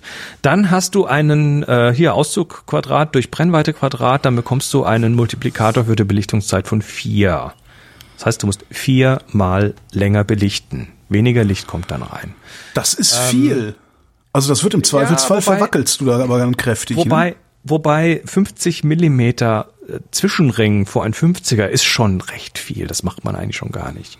Okay. Ne? Äh, viermal so viel Licht heißt, wenn man das wieder, wenn man da Wurzel draus zieht, has, hat man damit zwei Blendenstufen, die man äh, also einmal für eine Blendenstufe verdoppelt, nochmal Blendenstufe verdoppelt, das wieder macht also viermal draus. Das heißt zwei Blendenstufen und wenn das äh, das ist an deiner Kamera dann drei Klicks am Rädchen sozusagen, weil das sind immer Drittel. Jo. Also sechs Klicks am Rädchen für zwei Blendenstufen. Ähm, aber wie gesagt, da, kann, da kannst du dir jetzt Tabellen machen und so. Da gibt's dann Leute, die gehen noch mit einem Maßband los, damit sie genau den Abstand und so weiter messen. Du hast auch bei diesen Vollformat, äh Quatsch, bei den, bei den Großformatkameras, wenn das so eine richtige Studiokamera ist, hast du oft noch eine, eine so eine Zentimeterskala am an, an der an, an der Schiene, wo du es dann verschiebst, damit du dann siehst, wie weit und so weiter. Jetzt kommen wir aber ganz ruhig, ne? tief durchatmen, Formeln sind doof und ähm, generell kannst du dir das auch so ein bisschen äh, Pi mal Daumen herleiten, weil es ist, Film ist kein absolutes Medium. Das ist Film jetzt ist kein ketzerisch und da kommen jetzt auch Leute, die sagen, oh, um Gottes Willen, das muss doch immer alles genau wiederholbar sein. Ach so, ich ja. sag mal, ich sag mal, eine Belichtung hin und her, hin oder her beim Film von plus minus 10 bis 20 Prozent von dem, was du da berechnet hast, Mhm. wirst du nicht bemerken hinterher. Da spielen noch ganz andere Faktoren mit. Das heißt, äh, du kannst dir so über den Daumen sagen, okay, doppelter Balken, Auszug, zwei Blenden öffnen. Einfach mal merken. Ne? Wenn der Balkenauszug doppelt der Brennweite ist, oder, oder der Abstand doppelt der Brennweite ist, dann, dann einfach mal zwei Blenden. Wenn der Balkenauszug ungefähr anderthalb Mal also 1,4 mal ist nicht anderthalb mal, 1,4 ist, also nicht, nicht zwei, sondern 1,4, dann eine Blende und bei 1,2 ungefähr eine halbe Blende. Mhm. Das ist alles, was du wissen musst. Und den Rest, den kannst du dir ungefähr so zwischendrin abschätzen. Okay. Du bist immer noch genau genug. Also, zweifacher Balkenauszug im Verhältnis zur Brennweite, zwei Blenden, 1,4, eine Blende, 1,2, eine halbe Blende. Und das reicht vollkommen aus. Alles dazwischen zwischen kannst du gut schätzen. Es liegt innerhalb vom Belichtungsspielraum und sonstigen Fehlertoleranzen beim Fotografieren. Im Zweifelsfall tatsächlich kleines Klebchen hinten drauf, äh, sind ja nur drei Zeilen, ja. Die also ich würde das vergessen, aber ich fotografiere so ja auch nicht, von daher ist ja auch Quatsch. Ja. So. Joe schreibt, ich habe jetzt neuerdings eine Polaroid-Kamera mit zugelegt. Mit Smartphone-Anbindung, welche ganz nette Sachen ermöglicht, wie Doppelbelichtung, Langzeitbelichtung, Langzeitbelichtungen und mehr. es gibt Belichtigung, Beli lange Sendungstitel, warte mal, Das direkt ist, mal das, ist aufschreiben. Happy Ja. Shooting, das ist Happy Shooting Speak. haben. Langzeitbelichtigungen. Den haben lang- wir geprägt. Ach, den gibt's schon? Ja, ja, den gibt's schon. Da haben wir T-Shirts von. Langzeitbelichtigung? Scheiße. Ach, schade, wäre ein schöner Sendungsstil, ne? dann lösche ich das jetzt wieder. Ich hasse euch. Scheiß ich schon. Scheiß Podcast. Alles scheiße. Ich will nach Hause. Ach, bin ich ja auch schon. Scheiße. So. Ich freue mich gerade total darüber, dass es irgendwie so Smartphone-Anbindungen gibt und habe jetzt wieder Gas. Naja. Also, mich selber interessiert. Mich selber interessiert nun, wie entstehen diese Bilder jetzt tatsächlich und könnte man so ein Polaroid-Foto theoretisch zerlegen und von professioneller Seite entwickeln lassen oder entstehen dann auch solche Bilder, die als neuer schon alt aus, die als neue schon alt aussehen? Ich gehe mit meinem Polaroid-Film bei circa 2 Euro Fotopreis eher sparsam um und dachte mir bei meinem ersten Foto direkt voller Faszination, geil, grad gemacht und sieht schon alt aus. Tja, Also. ähm, wie funktioniert's? Also zum ersten Mal ist interessant, also Polaroid ist geil. Ist Ja, absolut. Also es coole Technologie, weil es ist nämlich eine Großformatkamera. Muss man gleich mal sagen. Du, äh, es gibt ja keinen Negativ, ne, sondern du hast direkt das Ja, Bild wird stimmt. großformatig so belichtet. Da wird Ja. also kein Vergrößerungsprozess mehr stattfinden. Das ist das eine. Das andere ist, dass die Technik interessant ist. Da ist ein Riesenspiegel drin in den Dingern. Ähm, ich äh, pack dir mal kurz ein Video, how a Polaroid works, wo einfach die Kamera mal erklärt wird, was Oh die ja. da so tut. Das ist interessant. Und jetzt kommen wir aber zum Film, weil das will Joe wissen. Was ist, wie ist das mit dem Film? Ähm, und da denkt er jetzt an den sogenannten Integralfilm. Das ist also der Film, äh, der so vorne rauskommt und dann sich so entwickelt. Den, den man immer fälschlicherweise schüttelt. Ja, darf man nicht. Nicht schütteln, nicht in die Tasche, Genau. einfach liegen lassen. Einfach hinlegen. Integralfilm ist, also wie gesagt, integrierter Film, der hat quasi die Entwicklung und alles an Bord und letztendlich funktioniert er äh, fast wie ein normaler Film, aber eben nicht ganz. Und zwar musst du diese Entwicklung, Entwicklung muss im Dunkeln stattfinden. Und äh, was passiert ist, wenn du dir diesen Film anschaust, dann hat der, also Polaroid ganz klassischerweise hat ja eine breitere Seite am Rahmen. Da ist Gl ist- Glipsche drin, ne? Da ist innen drin so ein Säckchen mit Glipsche, genau. Ja. Deshalb werden die, wenn die alt sind, trocknen die irgendwann mal aus und dann tun die auch nicht mehr. Und diese Glipsche, die wird dann quasi zwischen so Metallrollen äh, in dieser Filmpackung, ne, das ist eine mehrlagige Packung da, da drin, Ja. wird das quasi verteilt, also verschmiert und dann findet diese Entwicklung statt. Und zwar baut sich dieser Integralfilm eine eigene Dunkelkammer. Also du hast äh, diese Paste ist quasi die da vorne raus zeigt, die also zu dir zeigt Ja. durch dieses äh, transparente Fenster, Plastikfenster durch, ähm, schützt erstmal den Film vor Licht. Das heißt, äh, das passiert unter dieser Paste, passiert das mit dem Entwickeln. Da sind tatsächlich mehrere Schichten drin und dann Ah. Ich dachte, da würde nur die Entwicklergrütze drauf ge- äh, gekippt und fertig. Aber das ist da nochmal eine Lichtschutz. Diffundiert das? muss ja, diff- muss ja vor Licht schützen, Stimmt, weil äh, jetzt und jetzt hast du das richtige Wort gesagt, Diffusion, weil genau das passiert jetzt. Es wird das entwickelte Bild quasi unten drin entwickelt und dann diffundiert das Bild langsam in diese Paste vorne rein, die Mhm. vorher den Dunkelkammerdeckel gemacht hat. Ja, das heißt, in der untersten Lage oder Okay, also die, Lagen- äh, sozusagen der, der Dunkelsack löst sich langsam auf und wird durch das Bild ersetzt. Nicht das, sondern stell dir einfach vor, du hättest eine, du, du hättest da so eine, so eine, so eine Schicht Zahnpasta drauf. Ja. Das ist also so eine, so eine Paste. Äh, früher war das auch weiß bei Polaroid, heute ist das bei diesem neueren, ist das eher blau, aber das spielt keine große Rolle, weil sich das dann entfärbt.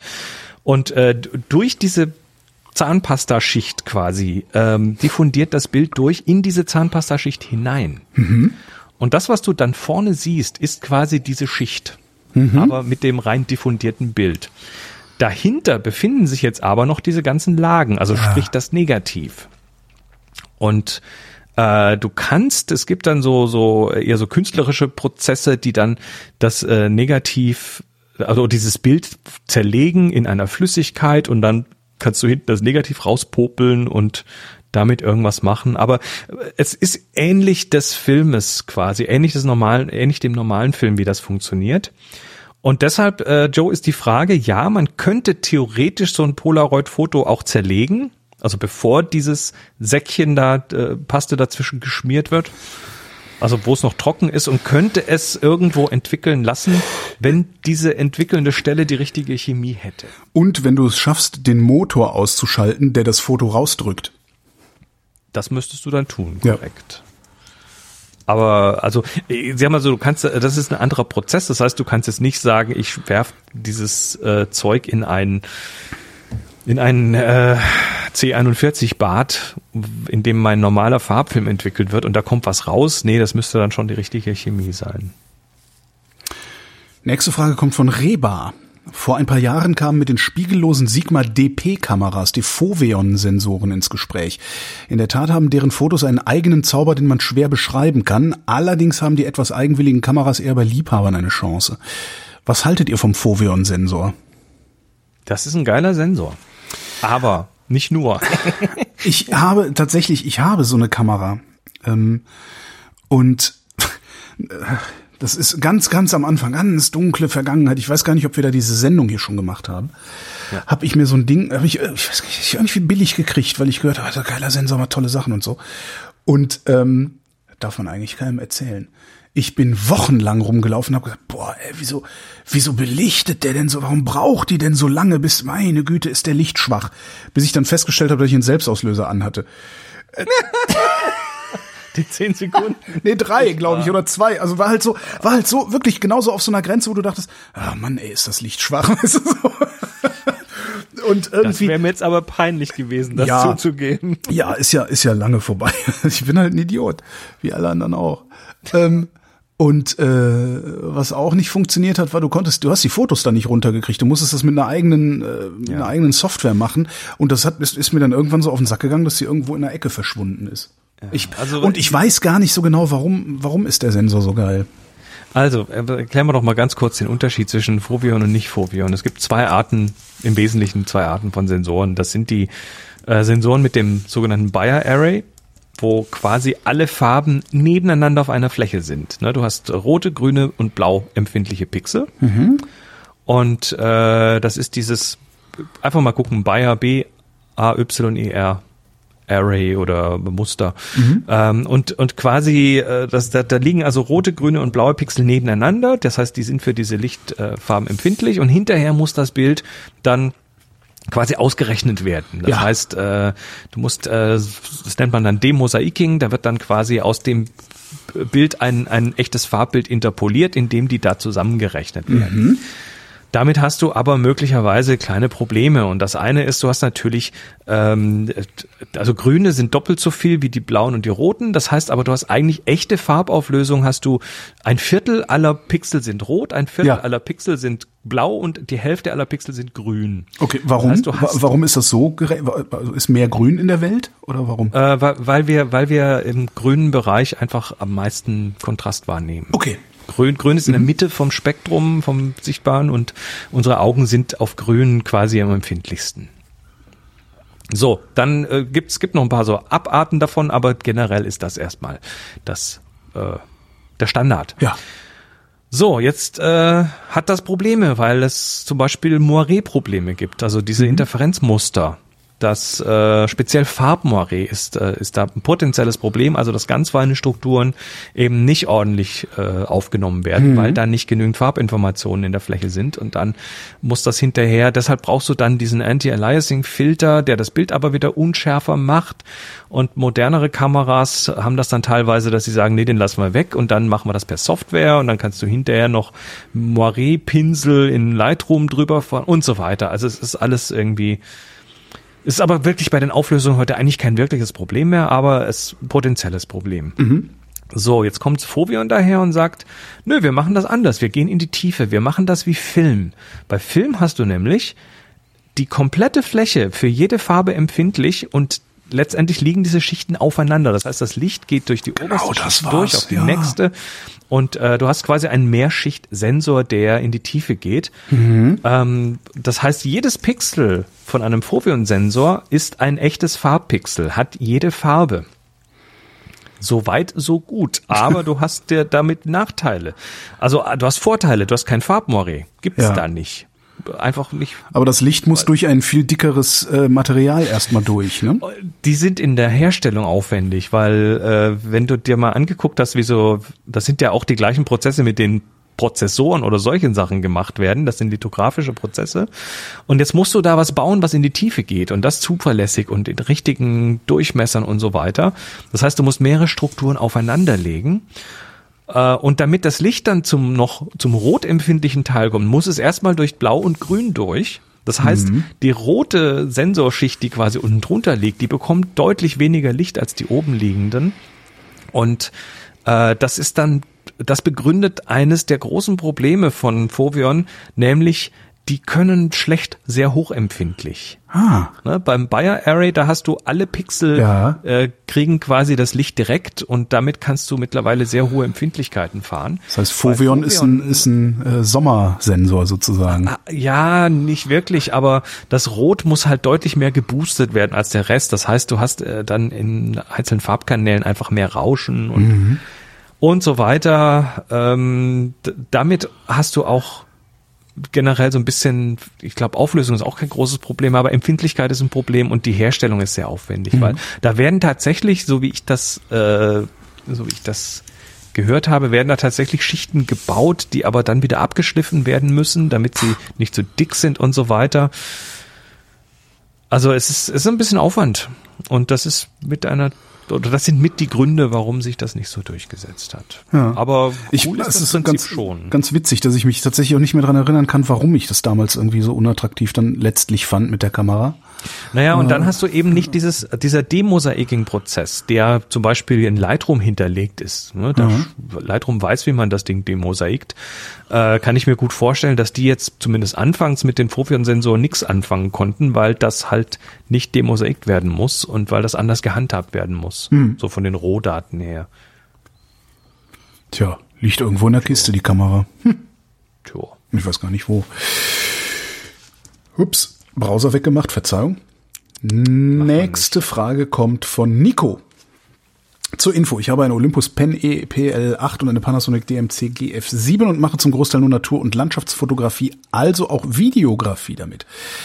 Nun zur Frage, meine Kameras unterstützen beide nur Videos mit einer Maximallänge von 29 Minuten und 59 Sekunden.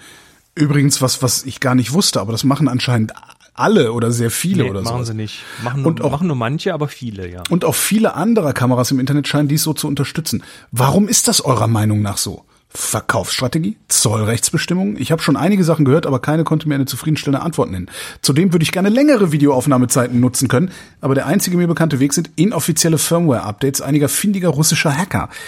Weiß nicht, ob ich mich daran wagen soll. Was meint ihr? Gibt es irgendwelche Alternativen? Hintergrund, Ziel wäre mal ein Kokosnest oder ein Spechtbau oder auch einige Blütenstände für mehr als 30 Minuten zu filmen. Witzigerweise ist das genau eins der Probleme, dass wir, äh, ne, Autopodcast, den, der weiß ich nicht, wir, wir, wir, wir Co Corona und Covid und alles lässt uns äh, gerade ein bisschen hängen. Ähm, eigentlich wollten wir das längst schon mal veröffentlicht haben, die ersten Sendungen, aber egal. Das, das behindert uns auch gerade. Wir machen ja Video dazu und auch da sind wir nur in der Lage, 30 Minuten aufzunehmen, was super nervtötend ist. Einerseits. Andererseits werden dadurch die Audiosendungen auch nur 30 Minuten lang, was auch ganz cool ist vielleicht. Gut, ähm, das, das ist ein schönes Thema. Ja. Ich, äh, ich, ich, verli- wir verlinken mal einen kleinen Heise-Artikel dazu. Ja, okay. Äh, 2007 hat die EU-Kommission Kriterien zur Abgrenzung zwischen Digitalkameras und Videokameraaufnahmegeräten äh, eingeführt. You're making this up now. Nein, das ist so, es geht um Zolltarife. Der Zollsatz von 4,9 Prozent wird auf solche Geräte erhoben, die eine Mindestauflösung von 800 mal 600 Pixel videografieren, mindestens 23 Frames pro Sekunde haben und mindestens 30 Minuten Video aufnehmen können. Das heißt, um den Zollsatz zu umgehen, sind viele Kameras künstlich auf 29 Minuten und 59 Sekunden limitiert. Das darf doch nicht wahr sein. Ja, Steuer, äh, Zollgründe. Die, die Hitzeentwicklung wird oft angeführt, mag auch manchmal ein Problem sein und natürlich geht auch ein bisschen Produktpolitik mit rein. Das heißt, manche Hersteller sagen, naja, die, die sollen sich halt mal ein teureres Gerät kaufen. Und deshalb machen wir das bei den günstigeren, weil dann können wir sie natürlich auch deutlich günstiger verkaufen. Es gibt aber diverse videotauglichen Kameras, die das nicht haben. Zum Beispiel von Panasonic, die GH4 und GH5 haben das Limit nicht. Mhm. Das wäre so eine Möglichkeit. Und es gibt Alternativen, nämlich, was äh, ich hier zum Beispiel mache, wenn ich hier drei Stunden podcaste und dabei in die Kamera gucke, ist, ich habe hier eine ordentliche Kamera, meine, meine Spiegelreflex und gehe da aus dem HDMI-Ausgang raus. Mhm und habe dann einen Dongle, der HDMI auf äh, Webcam, auf USB 3 umwandelt und damit gehe ich dann in den Rechner und nehme es dort auf. Okay, das heißt, die Kamera nimmt nicht selber auf. Also das heißt, die Begrenzung ist nicht in der Genau. Laufleistung der Videofunktion, Richtig. sondern in der Aufnahmeleistung. Ja, okay. Richtig. Und das kann ich hier fünf Stunden am Stück machen, wobei die Kamera nach 30 Minuten abschalten würde, wenn ich dort Ja. aufnehmen würde. Und das wäre so tatsächlich auch mein, mein Tipp. Ähm, versucht das extern zu tun. Da gibt es heute OBS zum Beispiel, äh, Open Broadcaster Software, ähm, was das auf äh, gängigen Rechnern ganz ordentlich hinbekommt. Und so ein Dongle, den kriegst du heute vom, vom Chinesen für 20 Euro oder so. Ähm, und ja, da muss man nur noch eine Kamera haben, die auch einen so, so, sogenannten Clean HDMI-Ausgang hat, also die man Wie so denn? einstellen kann, dass auf dem HDMI-Ausgang nicht noch das Batteriesymbol und die äh, Aufnahmezeit mitläuft. Ah, okay, ja. Das ja. ist aber je nach Kamera unterschiedlich, muss man. Es ist, das ist die eine äh, Möglichkeit. Weißt du, was mich gerade nervt? Immer ist irgendwas. Ja, immer ist Dann nimm doch die andere Kamera, dann kannst du länger mit aufnehmen. Aber pass auf, dass sie einen richtigen HDI HDMI-Ausgang hat. Das ist doch furchtbar alles. Ja, das äh, deshalb das ist auch das ist auch der große Schmerz bei den heutigen Videoproduktionen, wenn du also ich mache ja mittlerweile echt einiges auf Video, meine viele meiner Podcasts haben jetzt eine zusätzliche Videospur, weil äh, weil weil es toll ist, finde ich. Und äh, ja, in dem Rahmen merkt man dann relativ schnell, wo die Limitationen sind. Ähm, also HDMI-Ausgang ist der eine Geschichte, die andere ist, mach's mit dem Phone. Ja. Weil das Phone ist ein Phone und wird nicht als Kamera eingestuft. Ja. Auch da gibt's Kriterien. Und ist aber letztendlich, ist auch gut genug, um äh, ja. hallo? Dein iPhone macht 4K Video Ja, ja, mit mit 120 Frames pro Sekunde und was weiß ich allem Schnicken schnacken und ähm, der Zoll wegen dieser Videofunktion fällt da einfach nicht an. Punkt. Weil Über, es über, über, über wie viel reden wir da eigentlich? Fünf, fünf, sechs Euro wahrscheinlich, ne? Was, bitte nochmal? Über, über wie viel Differenz reden wir da? Fünf, sechs Euro oder sowas? ähm, wie gesagt 4,9 Prozent. 4,9 Kann man Prozent. auf die Kamera umrechnen. So ein Fünfer pro 100 Euro. Das ist doch, ein- also das ist doch, naja. Ja, ja, ist, ja, ja, ja, ja. Don't get me started. Ist auch nicht gut für meinen Blutdruck. Und, und deshalb ist es auch zum Beispiel, ähm, es gibt dann eben entsprechende Firmwaren, gehackte, die dann dieses Limit einfach ausschalten, weil ja, Würdest du so eine Firmware benutzen? weil es technisch eben fast nie ein Problem ist, sondern zolltechnisch. Ja. Würdest, du- würdest du so eine Firmware äh, aufspielen, so eine gehackte, oder würdest du es lieber lassen? Boah, also bei Canon habe ich mal mit dem Magic Lantern gespielt. Da war ich relativ entspannt, habe mir natürlich aber vorher auch online angeguckt, ob das problematisch ist oder nicht. Da gibt's also eine riesige Community drumrum. Ähm, ich, es wird dann auch ein bisschen komplizierter, es zu benutzen teilweise, aber hat, hat bei meinen älteren Kameras zumindest nie ein Problem gemacht. Aber das ist jetzt kein, keine, keine Absolution, sondern macht das nach eigenem Risiko, bitte. Okay. Äh, hier noch was mit eigenem Risiko. Sven fragt, traditionelles Röntgen funktioniert durch radioaktive Strahlung. Strahlt dann das Röntgenbild, äh, das in meiner Akte beim Zahnarzt steckt, auch? Ist Röntgen denn eigentlich fotografieren? Röntgen ist fotografieren. Röntgen ist auch keine radioaktive Strahlung. Also Rön- Röntgen ist keine ionisierende Strahlung, sondern Röntgen ist einfach, äh, man sagt, hartes Licht. Also unser, unser sichtbares Licht hat Wellenlängen so von 400 Nanometern bis 780 Nanometern. Und äh, Röntgenlicht hat Wellenlängen, die so unter 10 Nanometern liegen, also deutlich kurzwelliger sind. Ähm, das heißt, auch Film wird von Röntgenlicht belichtet. Ne? Röntgen, klassisch mit Film und so, das ist Fotografie. Da ist ein Schwarz-Weiß-Film drin, der ist ein bisschen besonders, äh, aber nicht wirklich anders. Du kannst auf Röntgenfilm auch tatsächlich normal Fotos machen. Das funktioniert. Machen auch Leute. So großformatige, großformatige, was weiß ich, Pferdethorax, Röntgenfilm, der dann, der dann in eine riesengroße Kiste gemacht wird mit einem Loch drin und so, gibt's alles. Kann man machen. Und die ionisierende Strahlung tut das nicht. Die belichtet den Film nicht. Also ionisierende Strahlung, äh, das merkt man hauptsächlich so im Bereich äh, ko kosmische Partikel, ne, so hochenergetische Partikel, die irgendwo aus irgendwelchen Galaxien rüberschwirren. Ja. Und wenn man dann im Flugzeug fliegt mit der Kamera, also sprich Höhenstrahlung nennt man das auch, dann äh, hat man hinterher irgendwie mehr tote Pixel oder angeknipste Pixel auf seinem Sensor, weil die das tun können. Ich habe da vor äh, acht Jahren, neun Jahren fast schon, habe ich ein Interview geführt oder ein Gespräch geführt mit Frank Linde. Der ist äh, Partikel, Partikelphysiker in Holland. Teilchen, Der hat- Teilchenphysik. Ah, okay. Teilchenphysiker, genau. Der hat damals beim LHC irgendwie mit, mit, mitgeleitet, das Atlas-Projekt, das ist ein großer Detektor dort. Ja. Der kennt sich aus. Ich war damals zufällig, äh, nicht zufällig, sondern ich war damals ähm, Fotodozent auf einem kleinen Kreuzfahrtschiff auf den Rhein runter und ja, bizarre Geschichte, aber jedenfalls war das so eine so eine Geek Cruise, wo dann lauter schlaue Leute da waren, die dann Vorträge gehalten haben und der Frank Linde war da eben auch und den habe ich mir mal gekrallt und habe mit dem geredet und habe das damals in eine Podcast Folge gegossen und da haben wir genau über diese Geschichte geredet, ne? Wie ist das jetzt mit Röntgen und äh, also kurz gesagt, man kann sich noch mal anhören, äh, wie gesagt, acht Jahre alt. Äh, Link ist in den Show Notes. Ich habe davon mitgenommen, dass die äh, dass die Blei, dass der Bleisack für den Film tatsächlich hilft, weil er das Licht abhält, also sprich die Röntgenstrahlung abhält. Und äh, das Röntgen der digitalen Kamera nichts antut. Äh, der der Kamera selbst, also oder, oder, Ach so. Bildern nicht. Ne? Ach so, das, das macht nicht die, das, oder das, schie- das schießt keine Pixel aus dem Sensor raus, äh, sozusagen. Das ist wie wenn du da ein Licht drauf strahlst. Ja, das okay, nicht. alles klar. Ja, da passiert nichts, sondern die ionisierende Strahlung ist böse und die ist eben, ja, da, das, da reden wir eben von, von sehr, äh, von, von hochenergetischen Geschichten. Und das ist Röntgenlicht in der Geschichte eher nicht. Nächste Frage von Sven. Muss analoger Bewegtfilm, also mit Projektor von der Rolle, entwickelt werden? Was ist der Unterschied zu analogem Film für die Fotokamera? Keiner. Äh, jein. Na ja. Also ja, der muss entwickelt werden. Das ist Film, der wird belichtet. Und, Genau. Ähm, da gibt's jetzt schwarz-weißen Film, da brauchst du Positivfilm. Da muss Mhm. hinterher ein positives Bild rauskommen, kein negativ. Das ist also schon mal aufwendiger, weil das ein anderer Prozess ist. Und bei Farbe ist es im Prinzip ein Diafilm, aber der hat noch einen kleinen Unterschied und zwar hat der ein sogenanntes Ramjet-Layer drauf. Ramjet, A-E-M, R-E-M-J-E-T, kann man einfach mal googeln. Ähm, und das ist ein, ein Layer, was, also eine Ebene drauf, eine Schicht drauf, die äh, antistatisch ist, weil das ist bei Film ganz wichtig. Und antikratzend. Antistatisch ist deshalb wichtig, weil du nimmst da Film auf und jetzt stell dir vor, du hast einen Film, der wirklich relativ flott über diese Walzen läuft. Das ist eine Plastikfolie, die da quasi drüber läuft und die lädt sich auf und jetzt entlädt die sich. Und was macht so eine Entladung? Sie macht Licht. Ah!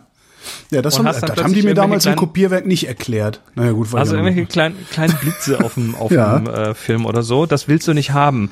Und dieses Ramjet-Layer ist deshalb drauf und das muss noch entfernt werden. Das heißt, du kannst tatsächlich heute so Cinefilm kaufen, der in deiner Kamera funktioniert, der muss aber dann beim Entwickeln nochmal behandelt werden, damit dieses Ramjet-Layer runterkommt.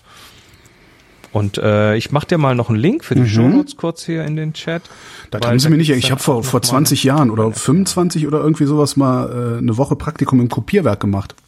Ja. Äh, da haben sie mir das nicht beigebracht. Eigentlich haben sie mir überhaupt nichts beigebracht. Aber ich, also ich habe mal zumindest mal ein Kopierwerk von innen gesehen und äh, war, das ist schon sehr äh, Ja. Beeindruckend gewesen. Gibt's gibt's heutzutage überhaupt noch Kopierwerke? Also damals was bei, äh, wie hießen die Haveco? Sicherheit Ha- muss es das Habe- geben. Wie hießen die denn? Haveco? Hadesco?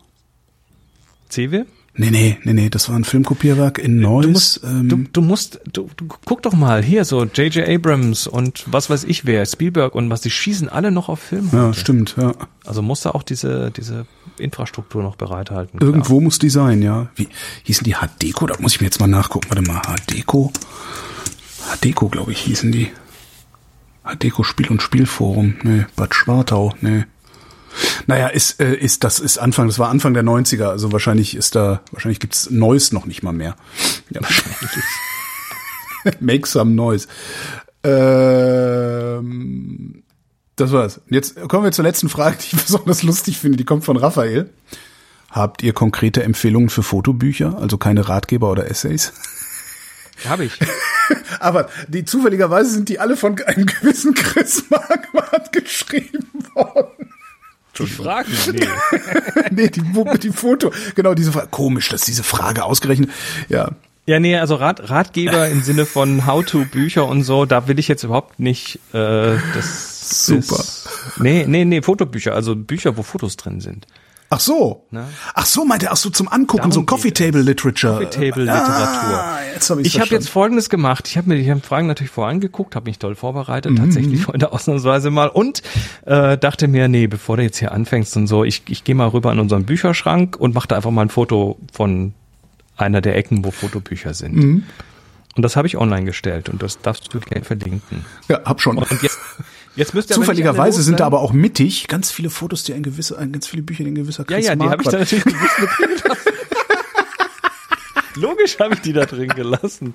Nee, aber da, um die Ecke geht es gar nicht. Das ist, das ist so unser kleines Stolzregal, weil da sind äh, die eigenen Sachen drin, auch die, äh, die Magazine mit Artikeln und so weiter. Wo übrigens gerade jetzt im Januar in der CT-Fotografie ein länglicher Artikel, den ich geschrieben habe, ähm, über Tilt Shift veröffentlicht wurde. Hüstel.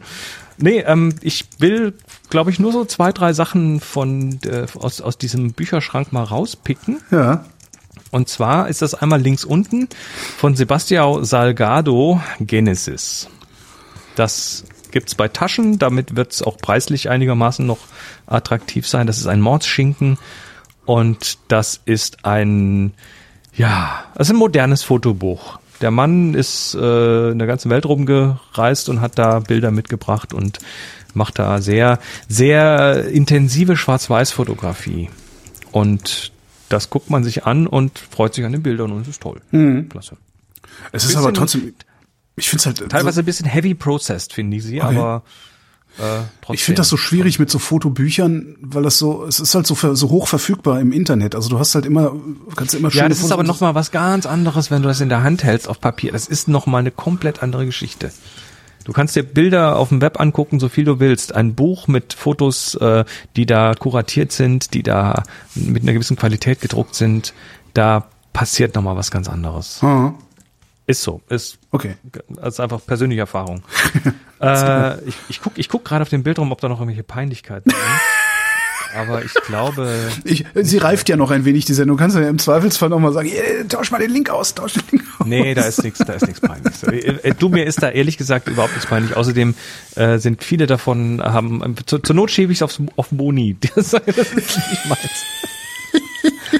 Ähm, was ich auch gerne habe, was ich total geil finde, das ist oben mittig, ist das äh, Magnum Contact Sheets. Auch das ist ein Mordsschinken und da, sch- den habe ich hier schon auch schon mehrfach angepriesen. Und da hast du relativ, äh, da, da hast du Bilder von, hast du Bilder von berühmten Bildern, nämlich die Kontaktabzüge. Die Kontaktabzüge. Fotografien. Und ich, äh, ich habe, ich weiß gar nicht warum, aber ich habe so eine Schwäche für Kontaktabzüge. Habe ich früher auch schon immer. Ich habe immer gesagt, ich will noch, machen Sie mir noch einen Kontaktabzug dazu. Ja. Also der Kontaktabzug, der macht ja was. Der, der ordnet das Bild ja auch noch so ein bisschen in, in den Prozess ein. Ja. lässt dich so ein bisschen hinter die Kulissen des Prozesses schauen. Und äh, da siehst du halt zum Beispiel, dass das eine ikonische Bild von Cartier-Bresson halt äh, doch nicht ganz so ikonisch war, weil der irgendwie, um das zu bekommen, sich da einen ganzen Film lang irgendwo auf Lauer gelegt hat und lauter ähnliche Bilder hat und dann hinterher halt eins ausgesucht hat. Also da, da, dieses, dieser Mythos, dass jemand mit der Kamera rausgeht, ein Bild schießt und dann einen Pulitzerpreis gewinnt, der ist halt dadurch relativ schnell entkräftet. Und das macht einem ein sehr gutes Gefühl, weil man weiß, die kochen auch noch mit Wasser. Und deshalb mag ich das total gerne. Und es bringt so ein bisschen mehr, oh, so ein bisschen mehr Entspannung rein, was das, was das Verhältnis zur eigenen Fotografie angeht. Ähm, Stimmt, Und ja. dann ähm, mag ich auch total, das ist rechts, rechts, äh, leicht rechts Mitte, ähm, Leicht Friedrich rechts. Seidenstücker. Ein, Ich weiß, nee, ich bin, wo denn jetzt? Das ist ja alles rechts, links, da muss man immer. liegt, liegt waagerecht. ah, liegt war, ah, Friedrich Seidenstücker.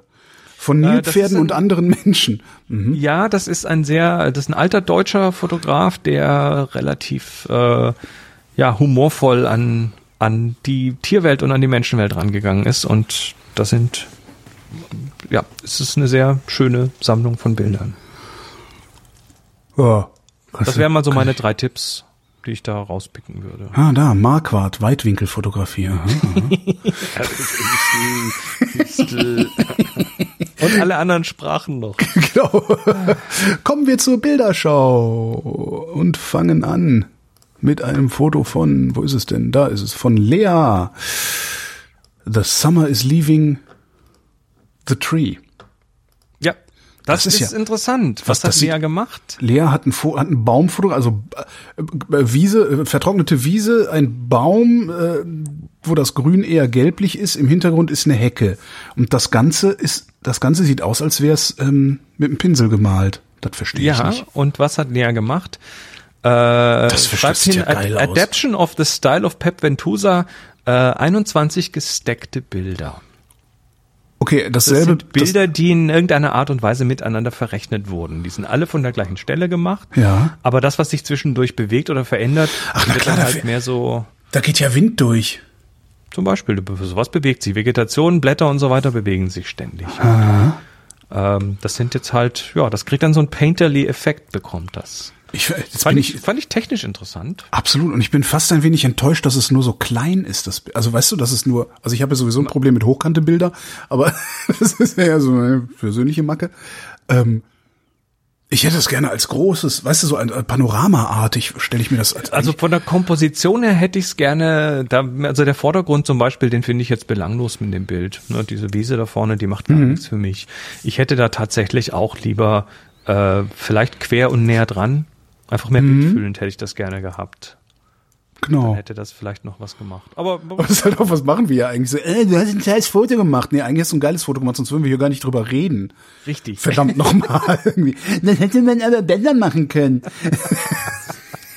Das wird noch was. Wenn wir irgendwann mal auf die Bühne gehen und die Fotoschau auf der Bühne machen, dann machen wir das genauso. Guck mal, was der hier gemacht hat. Genau. Total doof. Da ist es grün. Das ist ja nicht grün. Dettler und Walter auf, auf der Bühne. Nein, schönes Bild, Lea. Und äh, ich Ja. wäre wär noch nicht mal auf die Idee gekommen. Jetzt würde mich mal interessieren, wie, wie verrechnet man sowas denn? Ähm, da würde ich jetzt einfach mal den Fotografen, der da genannt wird, äh, Pep Ventosa, mir anschauen, den ich nicht kenne. Mhm. Und vielleicht steht das da irgendwo. Das ist jetzt sicher irgendwo dokumentiert. Ja, ich- hatte Hoffnung, dass Aber äh, es gibt, dass, dass es gibt Lea ja bei so Stacks, wenn man, wenn man das macht, zum Beispiel mit, ähm, ja, ob das jetzt Photoshop oder, oder Affinity Photo ist, du kannst ja diese Layer irgendwie zusammendingsen und kannst ja da so einen, so einen Layer-Verrechnungsmodus eingeben und das wird so ein, das wird nicht Median sein, das wird irgendeiner dieser Modi sein. Aha. Würde ich mal mitspielen. Ich spiele diese. Nächstes Bild. Lighthouse von Philipp. Ja, äh, da sind tatsächlich mehrere ähnliche Bilder in kurzer Folge gepostet worden bei uns und ich habe jetzt mal eins rausgesucht. Und zwar sind das alles Bilder, die ähm, äh, ja, die direkt in die Sonne fotografieren. Ja. Und die Sonne spinkst hinter was vor. Woher, woher kennst du denn den Begriff Spinksen? Das ist doch Kölsch. Das, ja, ich bin ein, Äh, Polyglotter, äh, ich bin ein polyglotter Bundesbürger. Hallo? ich bin ein polyglotter Bundesbürger. Genau.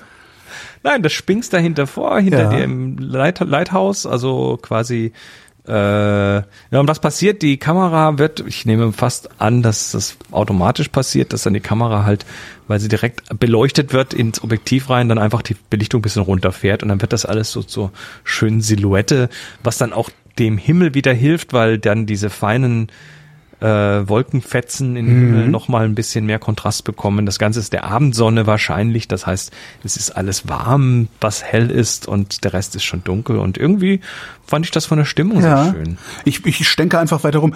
Das Dunkle könnte aber auch noch ein bisschen dunkler sein, Äh, Könnte das? oder? Es Das ist schwarz hier. Ist es schwarz, ja? Äh, Ich habe es jetzt nicht überprüft, aber das sieht mir sehr schwarz aus. Ja, okay, dann, ah, ich weiß, was Also mich stört. Ich weiß, was es ist. Ich weiß, was es ist. Das scheint da rechts, rechts im Bild scheint auf dem Dach so eine Solarzelle zu sein oder irgendwie sowas, Fensterartiges. Und das, diese Reflexion Das- da, die stört mich noch. Echt? Ja, ja. Mein Gott, bist du pingelig. Ja, das ist, das, das ist ja, aber guck mal, hätten wir noch mal weg, hätten wir noch, das, das hättest du auch retuschieren können. Oh, Philipp. Hätte ich nicht retuschiert.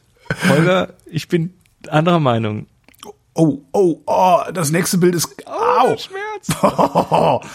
Ja, das nächste Bild, das nächste Bild ist von Alex und äh, Alex hat nicht nur das Bild gepostet, sondern er hat es auf eine Super. Webseite gemacht für Vrind und hat ähm, dazu noch geschrieben. Also er schreibt, also Titel ist Clownkotze für das Burgfräulein Jo, super. ähm, und schreibt dann ein Schreck für Chris, ich weiß. Clownkotze und dann auch noch Vignette. Aber ich wollte mal absichtlich alle Register ziehen und überziehen. Und was hat er gemacht? Er hat dann ein, ein irgendwelches Schloss fotografiert, den, den, den Zufahrtsweg, den gepflasterten und das Ganze im Morgengrauen, wie wir gleich noch lernen werden, und äh, mit Lichtern und hat dann an den Farben gezogen. Also der Himmel ist violett, blau und Super. Das, das sieht aus wie aus einem Schloss- Computerspiel. Ja, das sieht echt aus wie so ein, genau, wie so ein Computerspiel. Und ähm, schreibt dann also, geht auch eine Frage zu dem Bild. Ja. Durch das Baujahr der Immobilie bedingt gibt es hier sehr viele ungerade Linien. Hm. Noch was, nach was richtet man sich, nach was, liest du mal vor, ich kann das nicht. Okay, durch das Baujahr der Immobilie bedingt gibt es hier sehr viele ungerade Linien. Nach was richtet man das Bild am besten aus? Ich habe mich am zentralen Element, dem Dach des Tores, orientiert. Wie macht das der Profi? Nach zentraler Linie, nach längster Linie oder Freischnauze? Also ich hätte es auch mit dem Tor gemacht. Also ich hätte, ja, ich hätte tatsächlich geguckt, dass dieser Torbogen mit dem Häuschen, also das Tor, der Torbogen ist, ist ein Häuschen vorgelagert vor die, vor der Burg. Ich vermute, ich hätte mich auch daran orientiert. Also generell bei Architektur schaut man sich äh, für so eine Kameraausrichtung die vertikalen Linien an, also, die die, senkrechten. senkrechten Linien. Und ähm, die sind in der Regel senkrecht gebaut und wenn man daran ausrichtet, ist man schon mal nicht falsch. Äh, In diesem Falle ist das ein altes Schlossburg, was weiß ich, äh, wa- was aber auch halbwegs gerade konstruiert aussieht, weil wenn es zu schief wäre, wird es ja umfallen. Ja, aber welche Senkrechte nimmst du? Hinten, Ähm, aber bei sowas, links? bei sowas würde ich sagen, ey, mach doch, wie sich's richtig anfühlt. Dein Bauch sagt dir dann schon Bescheid, wenn's falsch ist. Also da würde ich mir gar keine großen Kopfschmerzen machen, sondern das ist, äh, das ist eine Bauchentscheidung. Ah. Bisschen rechts, so, bis sich's richtig anfühlt. Dieses, diese, diese, äh, äh, dieser Strahlenkranz um die Lichter herum. Ja, das ist die kl- klassische Blendenlamellengeschichte. Okay. Das äh, kannst du, wenn du eine Blende klein machst, dann werden die punktförmigen Lichtquellen zu so Strahlen. Okay. Und das ist eine Langzeitbelichtung mit kleiner Blende, würde ich behaupten. Das sieht sehr Ähm, böse aus, was- aber irgendwie geil. Was das Thema Clownkotze angeht, ja, ähm, da ticke ich jetzt nicht irgendwie aus, weil das passt doch zu dem Bild. Das ist so ein Fantasy-Märchenschloss da und da passt doch das Bunte irgendwie auch dazu. Also das ist wirklich, das ist an jedem Punkt extrem übertrieben. Es ist super. Ja, das, das, das, ist ja, das ist ja Methode. Ja. Und dann schreibt er noch, leider muss das Bild im Morgengrauen gemacht werden, denn um 7.30 Uhr standen schon die ersten Instagram-Pärchen hinter mir. Schlimm. Ja, das könnte ich mir aber da vorstellen, dass Ja. da natürlich die, die, die In Influencer kommen und versuchen da irgendwie äh, hübsche Märchenbilder zu machen. Herrlich. Ja, Da sind auch sicher ganz viele Hochzeiten, die da fotografiert werden. oh, oh ja. mhm. Und so Leute in Fällen. so, so Laper. Weißt du, ey, komm mal rein. Sehr Ja, schön. Leute in, Leute in Fällen sind mir seit dem 6. Januar alle suspekt. Ja, nehmt euch in Okay. Acht. Nehmt euch in Acht, Freunde. Ja, Einreichung zur Bilderschau, da wo ihr auch die Fragen einreicht, nämlich auf vrind.de. Da gibt's Links zu Formularen, die Chris angelegt hat. Und dann sind wir am Ende der Sendung, ne? Ja, dann sprechen wir uns noch. Und äh, wenn ich jetzt hier nicht alles falsch gemacht hätte, käme das Outro sogar passend. Danke, Chris. Ich wünsche dir was. Und euch danke für die Aufmerksamkeit.